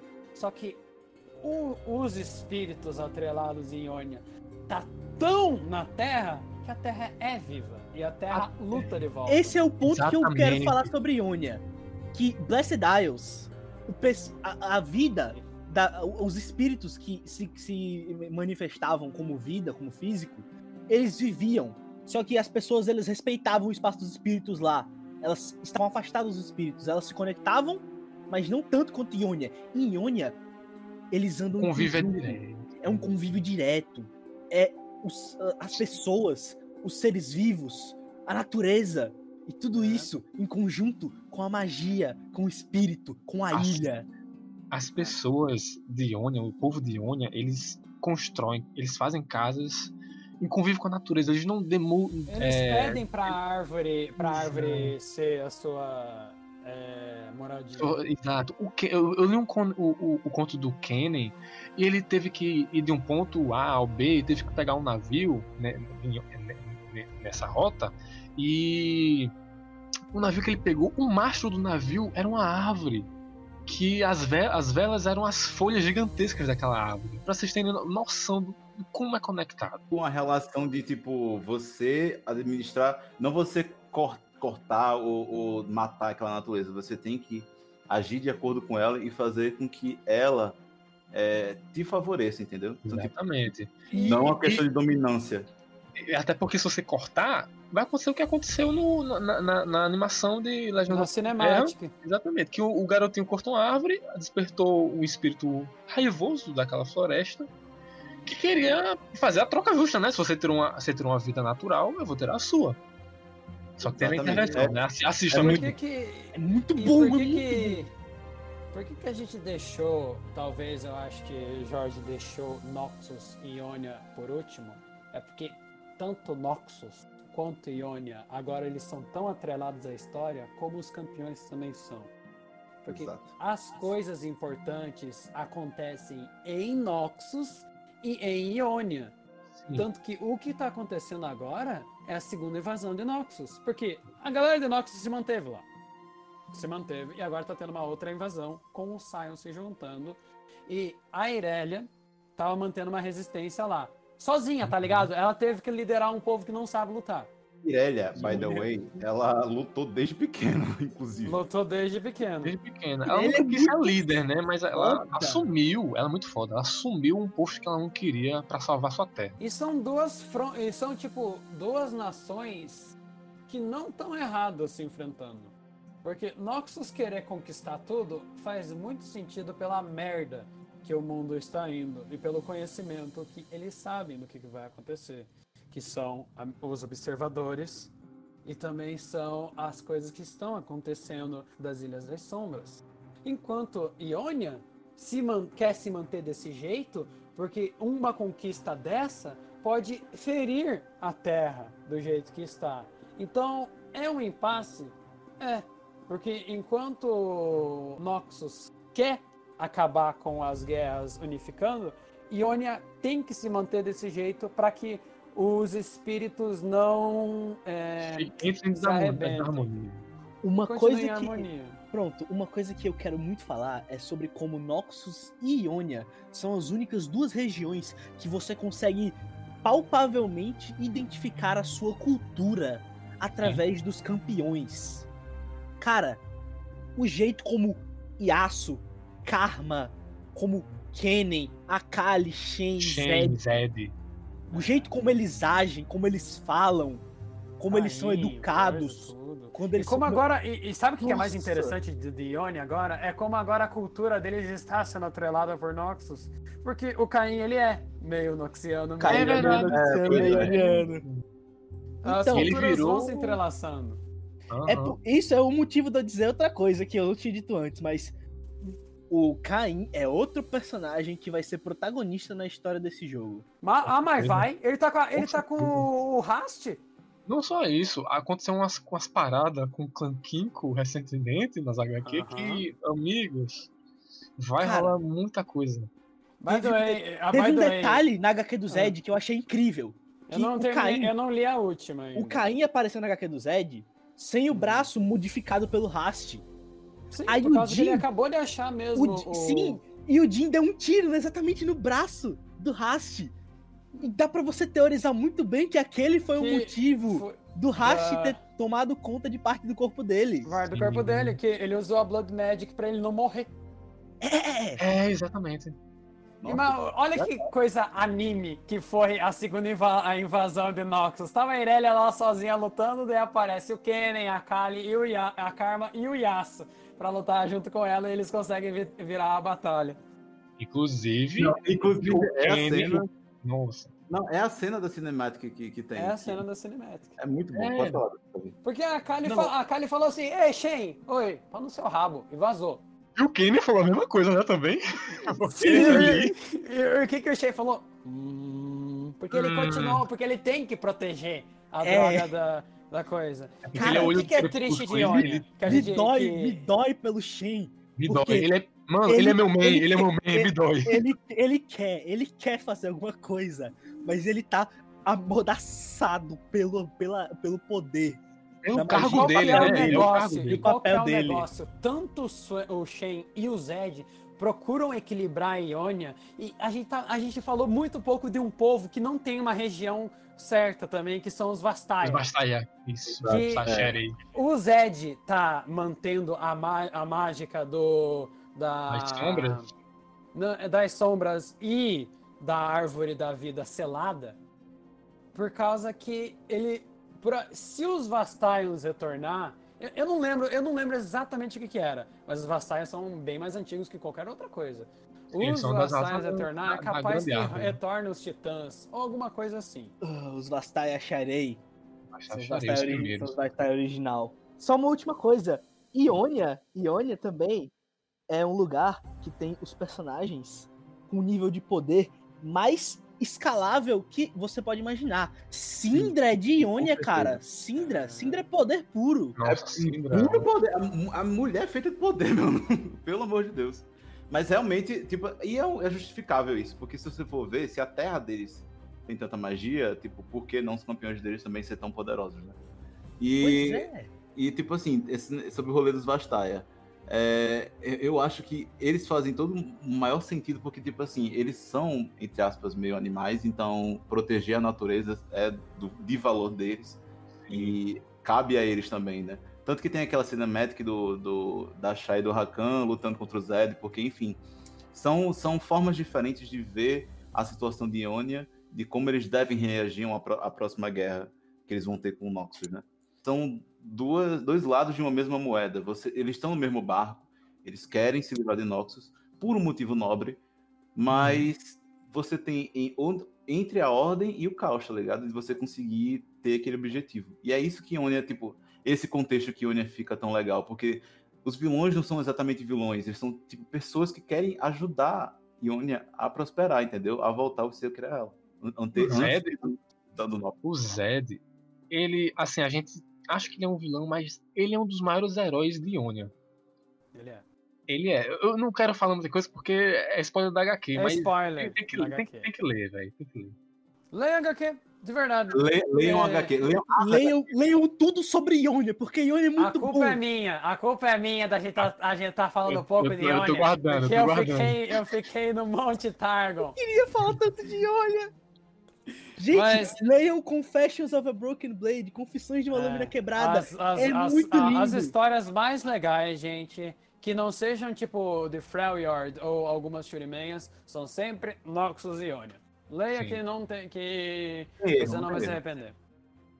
E sobre coisa agora, nós acabamos a região. E o futuro? Bom, O futuro, que a está segunda acontecendo invasão agora? no que tá acontecendo agora. Ah, não, ah, já, tá, já tá acontecendo a segunda invasão. Já tá rolando. A Zoe chegou, voltou pra lá e acabou um mete- eh, numa confusão lá, descobrindo uma nova runa mundial. Outra coisa que tá acontecendo agora também, a Kayle tá retornando pra Demacia. Aurelion Sol retornou pra Runeterra e o Mordekaiser também retornou. Daqui a alguns anos, os Watchers vão retornar. Vai haver o- o- os observadores vão retornar. Vai haver os eventos do mundo acima Ilhas das Sombras. os, even- os do mundo acima. O, bar, o, o, o ancião de Ionia vai recontar a história do bardo para as crianças das vilas voadoras. O universo vai acabar e os Kindred vão morrer. É basicamente isso a história para onde está indo. É, é uma previsão. Cataclismo, tá cataclismo. Não, na verdade, na verdade, é isso o que diz a história. O universo Ah, tá. vai acabar e os Kindred vão morrer. Tipo, Que é é um outro que a gente não falou. Que os Kindred É. são o come... a, a morte. Sim. sim. Mas, é, infelizmente, é o a gente não conceito, pode é o falar. conceito de morte, né? Por assim dizer, da, do universo. Outro Mas assim, dia, é muito. a gente aprofunda. E com isso, pessoal, a gente teve esse episódio enorme sobre Runeterra. É, é muita coisa, muita história, são muitos, é, como eu posso dizer, contos, HQs, cinemáticas. É, Daria daria muito mais horas de gravação, mas Daria. aí fica muito chato Mas de a ouvir. história né? tá tão recortada por causa que a própria empresa não parece que tava querendo colocar a história reta.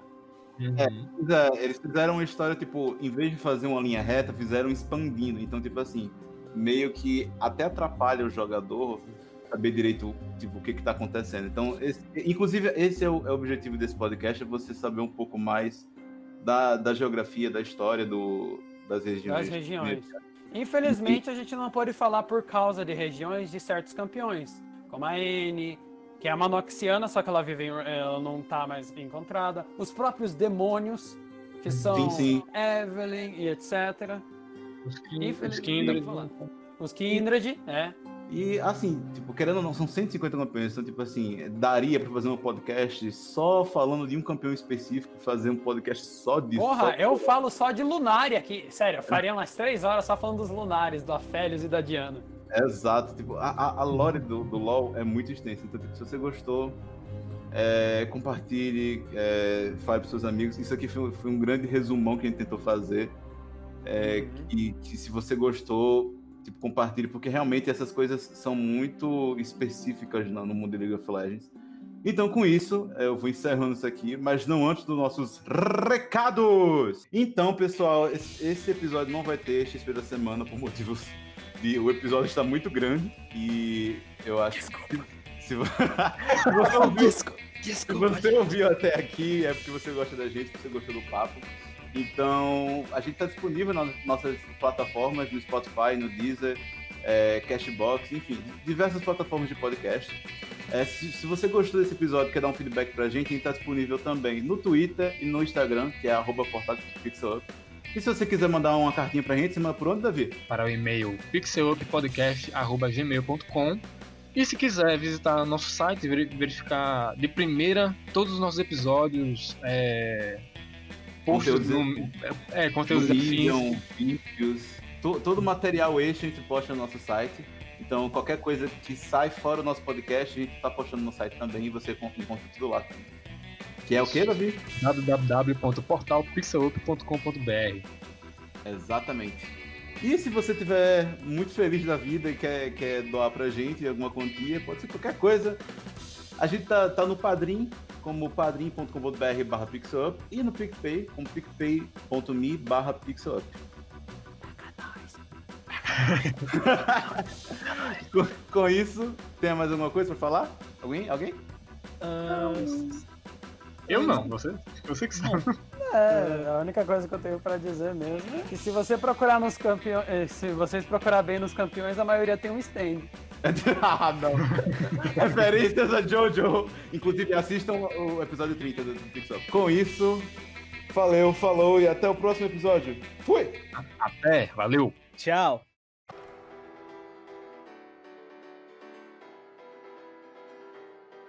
As a child, you would wait and watch from far away.